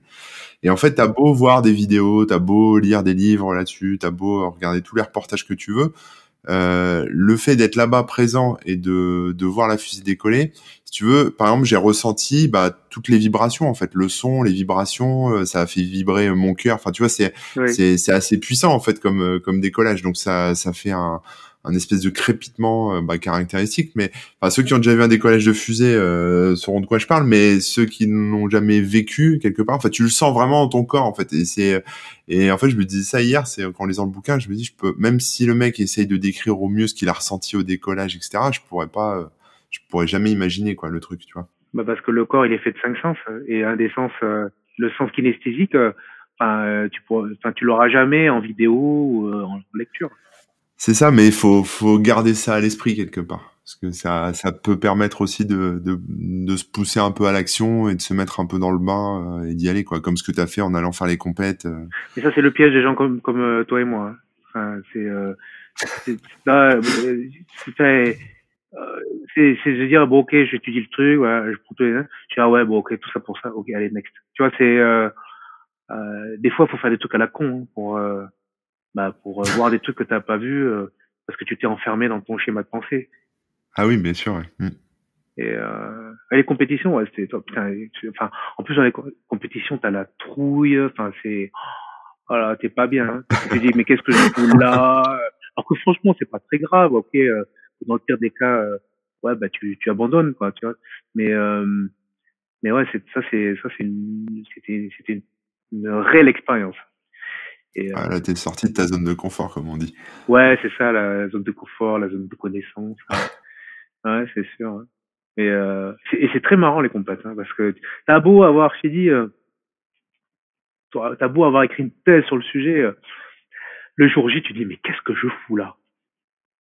C'est vraiment ça, mais tout le temps, hein, tout le temps, tout le temps, tout le temps. Hein. jamais tu fais un truc genre ouais, ça va être peinard. Tu vois. Et non, tu là, mm. tu dis mais qu'est-ce que je fous là Et mais pourquoi je suis là? Mais c'est quoi l'enjeu? Euh, Mais en fait, t'es là parce que tu sais que tu vas être bien quand ce sera fini, tu vois. C'est, euh, en tout cas, ça c'était ma, c'était ma perception. Hein. Après, tout le monde n'est pas comme ça. Il y en a qui, dès que tu les mets sur un tapis, euh, ils sentent chez eux, quoi. Oui, oui. C'est vraiment très personnel. Hein. Puis il y a des fois, euh, le, le souvenir de ce que tu as vécu est plus sympa euh, que le moment même. Tu vois ce que je veux dire? Enfin, tu as plus de, de, plaisir à repenser à ça que sur le moment. Complètement. Ça, c'est... Euh, tu vois, c'est le, le, plaisir de mettre la photo euh, sur Instagram euh, du podium. Euh, ça, c'est ça, c'est cool. Et d'avoir fédéré, c'est très égotique. Hein. De toute façon, enfin, ah on, est auto-centré. Il faut, enfin, la personne la plus importante au monde, c'est nous-mêmes. Et c'est comme ça, et c'est tant mieux. Et il faut arrêter de, de se mettre des, des complexes vis-à-vis de ça. Enfin, et c'est normal. Et c'est plus je m'occupe de moi-même et et plus je suis bien et, et mieux les gens seront autour de moi, tu vois. Sans virer non plus dans le narcissisme, mais oui, je vois ce que tu veux dire. Oui, c'est le, bien-être, quoi. C'est du bien-être, c'est pas se regarder euh, le nombril. C'est, euh, on est, on est des êtres euh, instables, donc effectivement, il y a, y a parfois on est, on, va, on va virer dans, un peu dans le narcissisme, on va s'auto-flageller en disant mais euh, arrête de te comporter comme ça, euh, tu vois, qu'est-ce que tu vaux de plus par rapport aux autres? Voilà, il y a toute cette, cette alchimie euh, euh, de la pensée qui, qui, qui, est en effervescence permanente et qu'il va falloir gérer euh, à un moment donné, quoi. Dans mon questionnaire que je t'ai envoyé avant l'émission, enfin, je t'ai posé une question. C'était quel message veux-tu transmettre à l'humanité? Mais bon, en gros, enfin, c'est un peu pompeux comme question, mais l'idée, c'est plutôt euh, que, enfin, tout ce que tu as vécu là, tout ce que tu, tout ce dont on parle là depuis euh, maintenant euh, plus d'une heure, quel est l'essence du truc pour toi? Bah, En fait, tu, tu, sais, on fonctionne à un instant T. Hein, C'est-à-dire que le message que je donnerai là ne sera pas le même la semaine prochaine. Mais un truc, une réflexion que je m'étais dit euh, il y a pas longtemps, c'est que je me disais que hum, bon, on est ignorant, ça on le sait, mais c'est ce qui nous définit. C'est-à-dire que hum, tu vois, par exemple, euh, je, crois qu'on en avait parlé, tu sais, sur la matière noire et l'énergie noire. Euh, on sait qu'autour de nous, il y a 85% des choses qu'on ne voit pas. Enfin, on sait si tu t'y intéresses, tu, tu as conscience que euh, ça veut dire que tu es en train de regarder un truc et tu sais que ce que tu es en train de regarder, c'est peut-être 5 à 15% de, de ce qu'il y a à voir. Et je trouve que cette pensée-là, elle nous conditionne beaucoup plus qu'on pourrait s'en rendre compte. C'est-à-dire que le fait de ne pas savoir, ça nous donne des ailes. Tu, tu, enfin, je sais pas si tu comprends ce que je veux dire.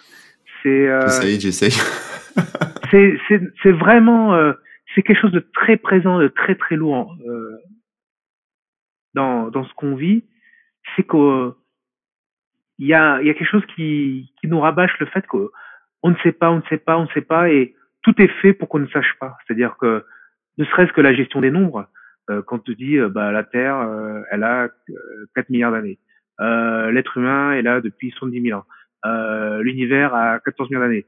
Euh, la, la, distance de notre étoile la plus proche, elle est de tant milliards d'années-lumière. En fait, comme s'il y avait quelque chose qui avait inscrit les chiffres pour, pour que jamais ce soit accessible. Ah. Tu, tu, tu, vois, tu vois ce que je veux dire? Ouais, ouais, ouais, je vois ce que tu veux dire. On ne veut pas que vous sachiez, vraiment, mais vraiment vous,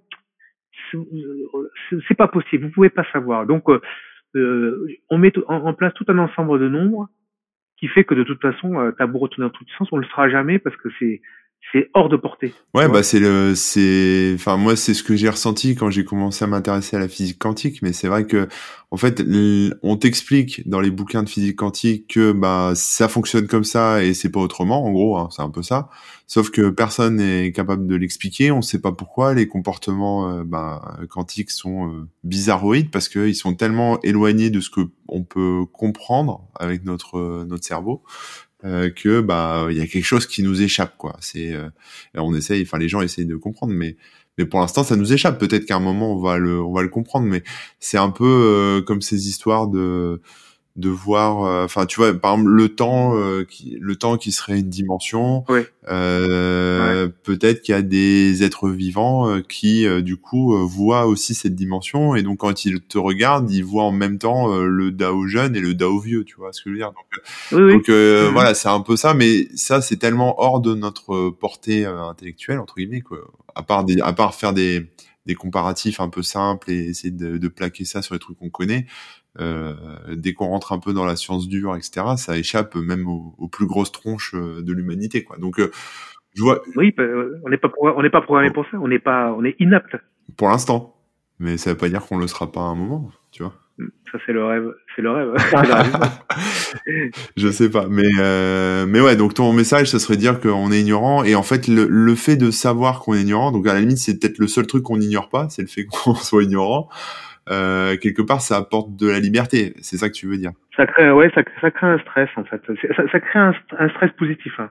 Un stress positif. Que, hum, ouais, c'est-à-dire que c'est une stimulation, euh, si tu veux, mais mais euh, une ça, ça, ça, donne l'étendue de, de, de, notre potentiel et c'est et c'est bien de savoir qu'on a des limites au final parce que c'est ce qui nous euh, ce qui, ce qui nous a permis de nous exprimer complètement euh, en tant qu'espèce. Alors après euh, là c'est très euh, c'est très c'est très centré hein, comme comme pensée, mais c'est à dire que finalement étant une des espèces les plus faibles animales de la une des espèces vivantes les plus faibles de, de la de la Terre, ce qui nous a permis de à notre échelle de construire euh, euh, tout ce que tout ce qu'on a tout ce que l'on a fait quoi en termes de technologie en termes de euh, d'industrie en termes de, euh, de de groupe de, de culture et tout ça tu vois tu vois euh, voilà enfin c'est c'est je pense que c'est lié cette, cette, espèce de d'ignorance de manière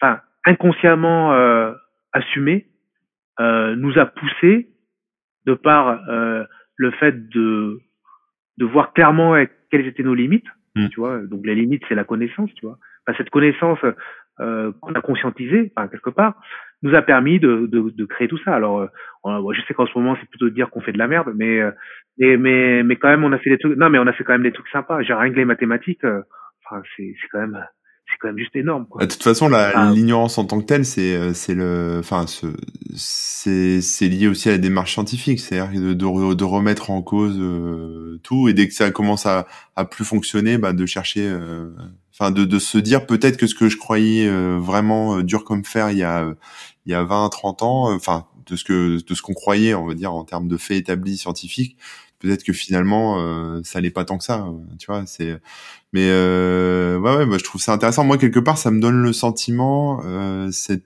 ignorance euh, enfin que ça ça permet de rester humble. Tu vois ce que je veux dire? C'est que euh, du coup quand tu vas vers quelqu'un en fait tu sais rien de lui, tu vois, même si tu le connais, en fait, t'es pas à sa place, t'es pas dans sa tête, t'es pas dans, dans ses cellules, ou je sais pas jusqu'à quel point tu peux, tu peux y aller, mais euh, du coup, tu te dis bon bah voilà, tu, tu, tu restes humble en fait euh, vis-à-vis de cette personne euh, parce que bah tu t'es pas dans ses pompes quoi. Et, et même chose vis-à-vis du reste de je sais pas de, de, la recherche, de la recherche scientifique ou de l'espace ou tout ce que tu veux ou même de la physique quantique.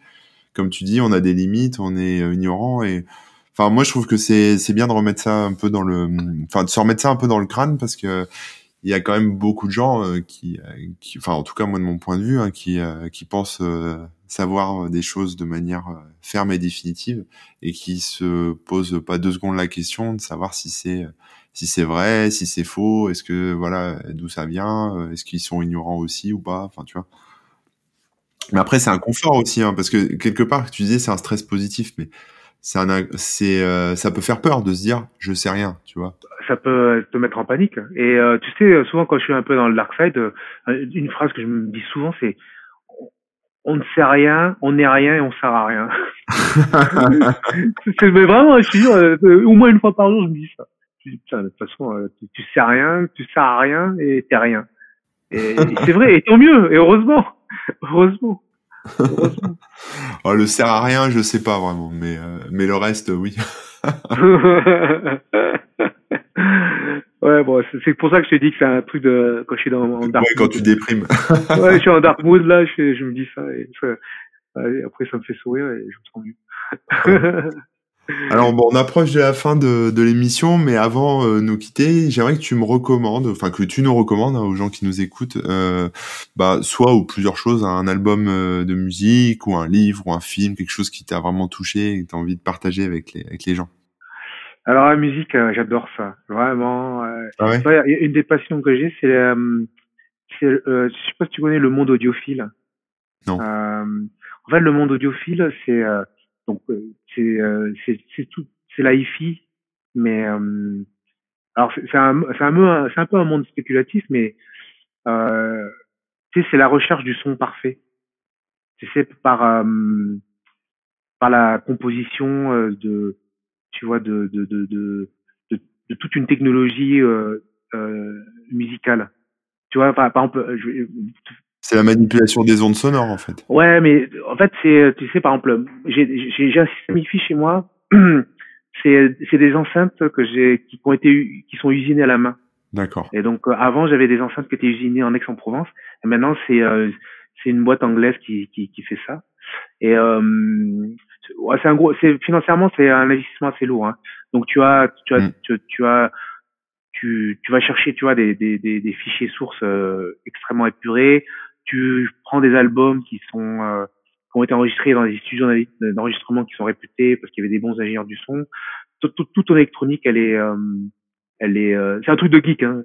toute ton électronique elle est elle est elle est dédiée à ça donc tu as des câbles qui ont des déperditions euh, euh, tu vois de électriques les plus faibles possibles euh, tu vas usiner un, un meuble pour qu'il y ait le moins de vibrations possible tu vois c'est un monde c'est un monde de geek quoi donc tout ça pourquoi parce que voilà pour te dire que vraiment la musique c'est vraiment une vraie passion euh, et j'écoute tout le temps la musique tout le temps tout le temps tout le temps avec ce système là avec tout un truc et euh, s'il y avait un album de musique, euh, et je, bon, donc du coup, bah, tu vois, du coup, j'ai forcément une très grosse bibliothèque de, de musique puisque je fais que ça.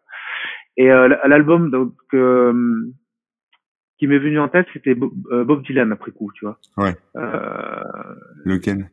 Le un, un des premiers, The Times, euh, je sais plus le nom, Eye Changing, un truc comme ça.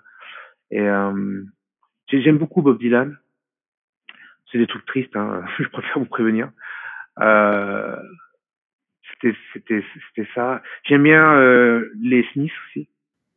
Voilà, voilà, c'est les deux trucs auxquels euh, auxquels je pense en ce moment. Mais euh, dans une semaine, je peux dire autre chose. et la et la, la qualité sonore est, est bonne? Parce que c'est quand même des albums qui sont assez anciens, donc il y a, une... oui oui oui parce que il y a il y a une bonne retranscription du son et euh, t'as le côté un peu analogique, tu vois, euh, qui même si euh, j'écoute sur des formats numériques, euh, il y a des outils maintenant qui permettent de récupérer un peu la, la qualité analogique des, des, des, albums. Ouais. D'accord. Okay. Mais bon, quand tu me dis t'écoutes quoi comme musique, c'est une question très difficile pour moi là. là dans, dans ma tête, il y a 10 000 albums. J'ai envie de tout te dire, mais bon, voilà. Et en film et en livre? En film, euh, tu sais, dans ma première mouture de réponse, je t'avais dit Interstellar. Bah forcément, euh, ce genre de, de truc. Euh, ça parle de mécanique quantique et tout. Euh. Et après, ma femme m'a dit euh, bah, Will Hunting, t'as quand même bien aimé. Quoi. Euh, je sais pas si tu connais. Will, Hunting? Si si, je connais. Je l'ai revu. Euh, je sais plus l'année dernière. Je l'avais vu quand j'étais ado, puis je l'ai revu l'année dernière. Ouais, de Gus Van Sant là, avec avec Matt Damon et et Robin Robin Williams. Donc l'histoire de du, du, surdoué là qui euh, voilà c'est je trouve que c'est un film qui est qui est quand même euh, pas mal d'actualité donc euh, parce qu'on parle beaucoup de ça en ce moment de des, des autres formes de pensée hmm. de voir de penser les choses Bon bah revoyez Will Hunting hein, si vous l'avez pas revu depuis longtemps. Peut-être que dans le contexte actuel ça peut être intéressant. Will Hunting, euh, gros gros film favori. Après des livres, alors j'ai beaucoup lu pendant une, pendant une période. Je lisais énormément. Et puis ça s'est vachement calmé là ces derniers mois. J'ai fait une sorte de saturation. Donc euh, voilà, un des livres que je ressors de temps en temps que j'aime bien, c'est euh, Le Monde comme il me parle, euh, écrit par le navigateur euh, Olivier de Kersauzon. C'est très bien écrit, c'est très poétique. Et puis ça reprend des trucs dans lesquels je me reconnais pas mal.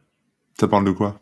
Voilà, ça, en fait c'est euh, Olivier de Kersauzon, c'est un navigateur qui a qui qui a navigué pendant longtemps avec euh, euh, avec euh, j'ai des trous de mémoire avec Eric Tabarly? Tabarly. Tabarly ouais et euh, et c'est un gars qui est issu d'une famille euh, aristocratique tu vois avec avec un, un, certain système de valeurs et euh, qui a été très jeune euh, en rébellion avec le système. Et euh, je pense que c'est un gars très très intelligent et qui a passé l'essentiel de sa vie euh, en mer. Et donc il te décrit et, et c'est un, un, très grand poète en fait. Il écrit très très bien. Et, et, et, dans un livre, il arrive à mixer aventure nautique, vision du monde avec un, un, recul de 40 ans par, par la navigation, qui te décrit le monde avec une avec une poésie très sensible euh, et qui euh, et qui y accole euh, certaines pensées philosophiques qui sont qui sont pour moi indéniables autour de la liberté, autour du rapport aux autres, autour du, du soi. Voilà, et tout ça est, est concocté avec une alchimie euh, euh, très touchante et très équilibrée. D'accord, ça m'a donné envie de le lire là du coup. Tu vois, et, et, et, tu sais quoi? C'est un livre que j'offre toujours à, à, mes collaborateurs avec qui tu vois je fit bien dans toutes les entreprises que j'ai faites ou des gens, chaque fois j'achète ce livre et je l'offre. D'accord. Euh, dès que quelqu'un, dès que j'aime bien quelqu'un, bah j'achète ce livre et je l'offre. Et c'est un livre qui, qui, qui, se lit facilement et ça, il y a pas beaucoup de pages et ça se lit très très bien et, et tous les gens qui l'ont lu m'ont toujours dit putain il est génial. Enfin, ils, ils, étaient vraiment contents parce que c'est c'est sans prétention en plus et euh, tu vois c'est c'est à la juste mesure, c'est juste ce qu'il faut. Tu vois, c'est un livre très équilibré. Ok. Et plein de poésie. Bon alors écoute Dao, merci beaucoup euh, pour euh, bah, pour euh, avoir euh, échangé avec moi et puis avoir partagé euh, toute cette histoire, toutes ces histoires avec avec tous les gens qui ont écouté et puis avec moi-même. Merci à toi. Attends, c'est c'est un honneur pour moi. Attends, ça fait ça fait plus de dix ans là que je lis ton ton ton blog et que je me dis à chaque fois putain ah, c'est chouette ce qu'il écrit et tout et putain je te et on se voit et on fait un podcast c'est à moi de te dire merci c'est dingue c'est dingue ouais bah après on me demande comment je choisis les invités c'est un peu au feeling c'est un peu en fonction de des sujets que j'aime bien c'est un peu euh, voilà c'est mais c'est comme tout le reste hein, je fais toujours euh, comme ça donc donc voilà, on verra qui seront les prochains euh, invités. Euh, j'espère pas faire d'erreur de casting, mais il y en aura. Je le sais, il y en aura forcément. c'est pas grave. C'est quoi pour alors c'est quoi pour toi une erreur de casting? Une erreur de casting, c'est euh, ça serait par exemple bah, discuter avec quelqu'un pendant une heure comme on vient de le faire, mais que la personne elle soit pas euh, pas pétillante ou rebondisse pas sur euh, sur les sujets et puis me répondre qu'avec des oui et des non tu vois un peu ce que je ah veux dire. tu vois une interview un peu chiante tu vois le truc où on s'ennuie au bout de cinq minutes. Donc euh, donc là bon je me réserve le droit de pas la pas la publier donc j'espère que ça n'arrivera pas parce que je choisis plutôt bien les gens en général mais mais voilà faudra on verra on verra. Mais ouais, non, faut que ça intéresse aussi, faut que ça m'intéresse, faut que ça intéresse les gens qui écoutent, faut que ça soit, tu vois, faut que ça, que ça emmène un peu les gens dans, dans une, ça les fasse réfléchir, que ça les fasse rêver, que ça les emmène quoi quelque part. Tu vois. Moi, je, je, trouve que le podcast il est très intéressant parce qu'en fait il est vraiment entre l'émission et euh, la, la, conversation euh, autour d'un café. Oui, bah oui, je voulais appeler euh, la enfin conversation ou la conversation au début, puis après euh, j'ai vu que c'est déjà pris de partout ce mot, donc euh, j'ai pas, je suis pas pas resté là-dessus, mais c'était un peu l'idée, ouais. je pense qu'il faut que ce soit un peu à l'arrache un, un, podcast. Euh, il faut que parce que ça, ça, ça, garde un petit côté authentique, tu vois. Il n'y a pas de mise en scène. Euh, après, je pense que le vrai, un, un des vrais enjeux de la du podcast, c'est la c'est la question, c'est la la question pour euh, ouvrir. Justement, pas si tu tu invites quelqu'un et que la personne, euh, si tu l'as choisi, c'est qu'il y avait des choses qui t'intéressaient chez cette personne. Après, euh, sur un podcast, ça, peut le figer. Donc, la, qualité de la question, elle est, elle va être déterminante. C'est-à-dire que c'est ça qui va ouvrir le, débat, qui va ouvrir la personne et qui va bah, ouvrir un peu son subconscient et sortir ce que tu as ressenti chez lui à la base et qui t'a donné envie de, de, de, de, de passer un, euh, quelques minutes avec lui pour, pour parler de, des sujets qui l'intéressent. Donc, euh... faut que je fasse ton, faut que je suive ton séminaire sur, euh, enfin celui auquel tu as participé sur l'art de poser les questions. Bien sûr. euh, Dao, où est-ce, est-ce qu'on peut, enfin, si les gens veulent te retrouver, que ce soit en ligne ou ailleurs ou dans un championnat, enfin, je sais pas, où est-ce que les gens pourraient euh, te retrouver Je suis, bah, je suis un peu sur tous les réseaux. Je suis sur Facebook, euh, Insta. Il faut taper quoi pour trouver? Dao Votrung. Dao underscore Votrung.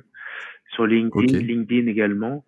Bon après, euh, c'est pas hyper flagrant euh, mes, mes différentes passions. Hein. C'est-à-dire que sur l'Insta, tu verras que des trucs de sport. Euh, Facebook aussi. Euh, sur LinkedIn, c'est plutôt des trucs qui sont liés au monde professionnel. Euh... Faut pas tout partager, il faut garder un peu pour soi. Oui, oui, complètement. Alors j'ai un, j'avais un podcast un peu privé euh, de conversation euh, qui, ah. avec qui je discutais avec un ami à moi. voilà, j'ai fait pas mal d'épisodes, j'en ai fait une trentaine, je crois. Et puis après, j'ai un peu laissé tomber, mais peut-être que je vais reprendre sous une forme différente. voilà, parce que voilà, c'est des, des pertes de ma vie. Hein. Et euh, c'était des discussions plutôt autour de la philo, sociaux. C'était beaucoup d'impro en fait. C'est-à-dire qu'on se voyait, puis on, on se dit bah, de quoi on parle. Et puis pendant une heure, on parlait de, de sujets divers et variés. Euh, voilà. J'aimerais bien reprendre un truc comme ça, mais un peu plus easy à mettre en place. J'avoue, je me suis pas trop posé euh, sur le sur le, le côté technique, mais euh, peut-être que c'est un truc que j'aimerais reprendre. Euh, un truc que j'aimerais bien faire, je sais qu'il y a beaucoup de gens qui font ça, mais essayer de poster une vidéo par jour euh, sur un sujet euh, complètement improvisé parce que, comme je disais, euh, c'est toujours intéressant de voir ce qui ressort en quelques minutes de manière instinctive. Euh, voilà, c'est peut-être truc. Ouais, moi je fais partie des gens qui pensent qu'il faut pas se forcer. Hein. S'il y a des jours où t'as rien envie de dire, plutôt que de te forcer à faire une vidéo et dire de la merde, vaut mieux, vaut mieux garder euh, quand t'as quand t'as des vrais trucs. Ouais, mais je pense que c'est plutôt ouais en mode routine, euh, un truc même que tu peux faire pour toi-même hein, ou que tu partages. Moi, l'idée de faire des trucs comme ça, c'est pas forcément pour les diffuser, mais c'est plutôt pour pour l'exercice en soi. Ok, d'accord. Et en termes de championnat euh, ou de, bah, de, sport? Là, j'ai fait, je disais, depuis 2018, j'ai fait quatre euh, championnats majeurs et euh, j'ai fait les championnats du monde euh, là à Los Angeles là, en décembre. Et puis, puis là, comme j'ai repris un taf, bon, généralement je mets un peu un, stand-by, mais là on m'a chauffé là pour faire pour faire les masters Jiu-Jitsu à Barcelone là en début mai. Donc euh, je me laisse un peu de temps pour réfléchir si je l'ai fait ou pas. Voilà. D'accord, c'est les championnats d'Europe, c'est ça? Ouais, ouais. Enfin, les championnats d'Europe, c'est plutôt des, ouais, ils appellent ça championnat d'Europe, mais il n'y a pas vraiment des qualifs, tout le monde peut s'inscrire, quoi.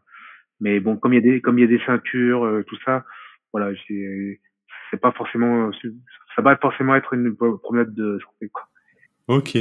Bon bah écoute Dao, je te remercie beaucoup. Je pense que tu viens de, on vient tous les deux de battre le record de longueur euh, de l'émission. Hein. On avait, j'avais eu Céline dans la première émission qui euh, qui est très bavarde aussi comme toi et qui avait plein de choses à raconter. Alors c'est pas péjoratif, hein, ce que je dis, c'était super intéressant. Euh, mais du coup, ça fait des longs podcasts. Mais j'ai, j'avais peur un peu que les gens me disent c'est trop long, on se fait chier ou je sais pas quoi. Enfin, j'ai pas le temps d'écouter, mais en fait les gens l'écoutent en plusieurs fois ou ou kiffent tellement le truc que ça passe très vite pour eux donc euh, quelque part je suis assez libéré là-dessus. J'essaye en général de vider 40 minutes, une heure, mais là on est à une heure, plus d'une heure et demie. Euh, c'est pas grave, c'était bien, c'était cool. En tout cas, bah écoute, je te remercie encore une fois. Euh, et puis et puis bah chers chers auditeurs, je vous dis à très bientôt hein, dans, dans quelques semaines pour pour un prochain épisode. En attendant, prenez soin de vous et puis à plus tard. Allez, ciao tout le monde. Manu, salut. Ouais, salut, ciao.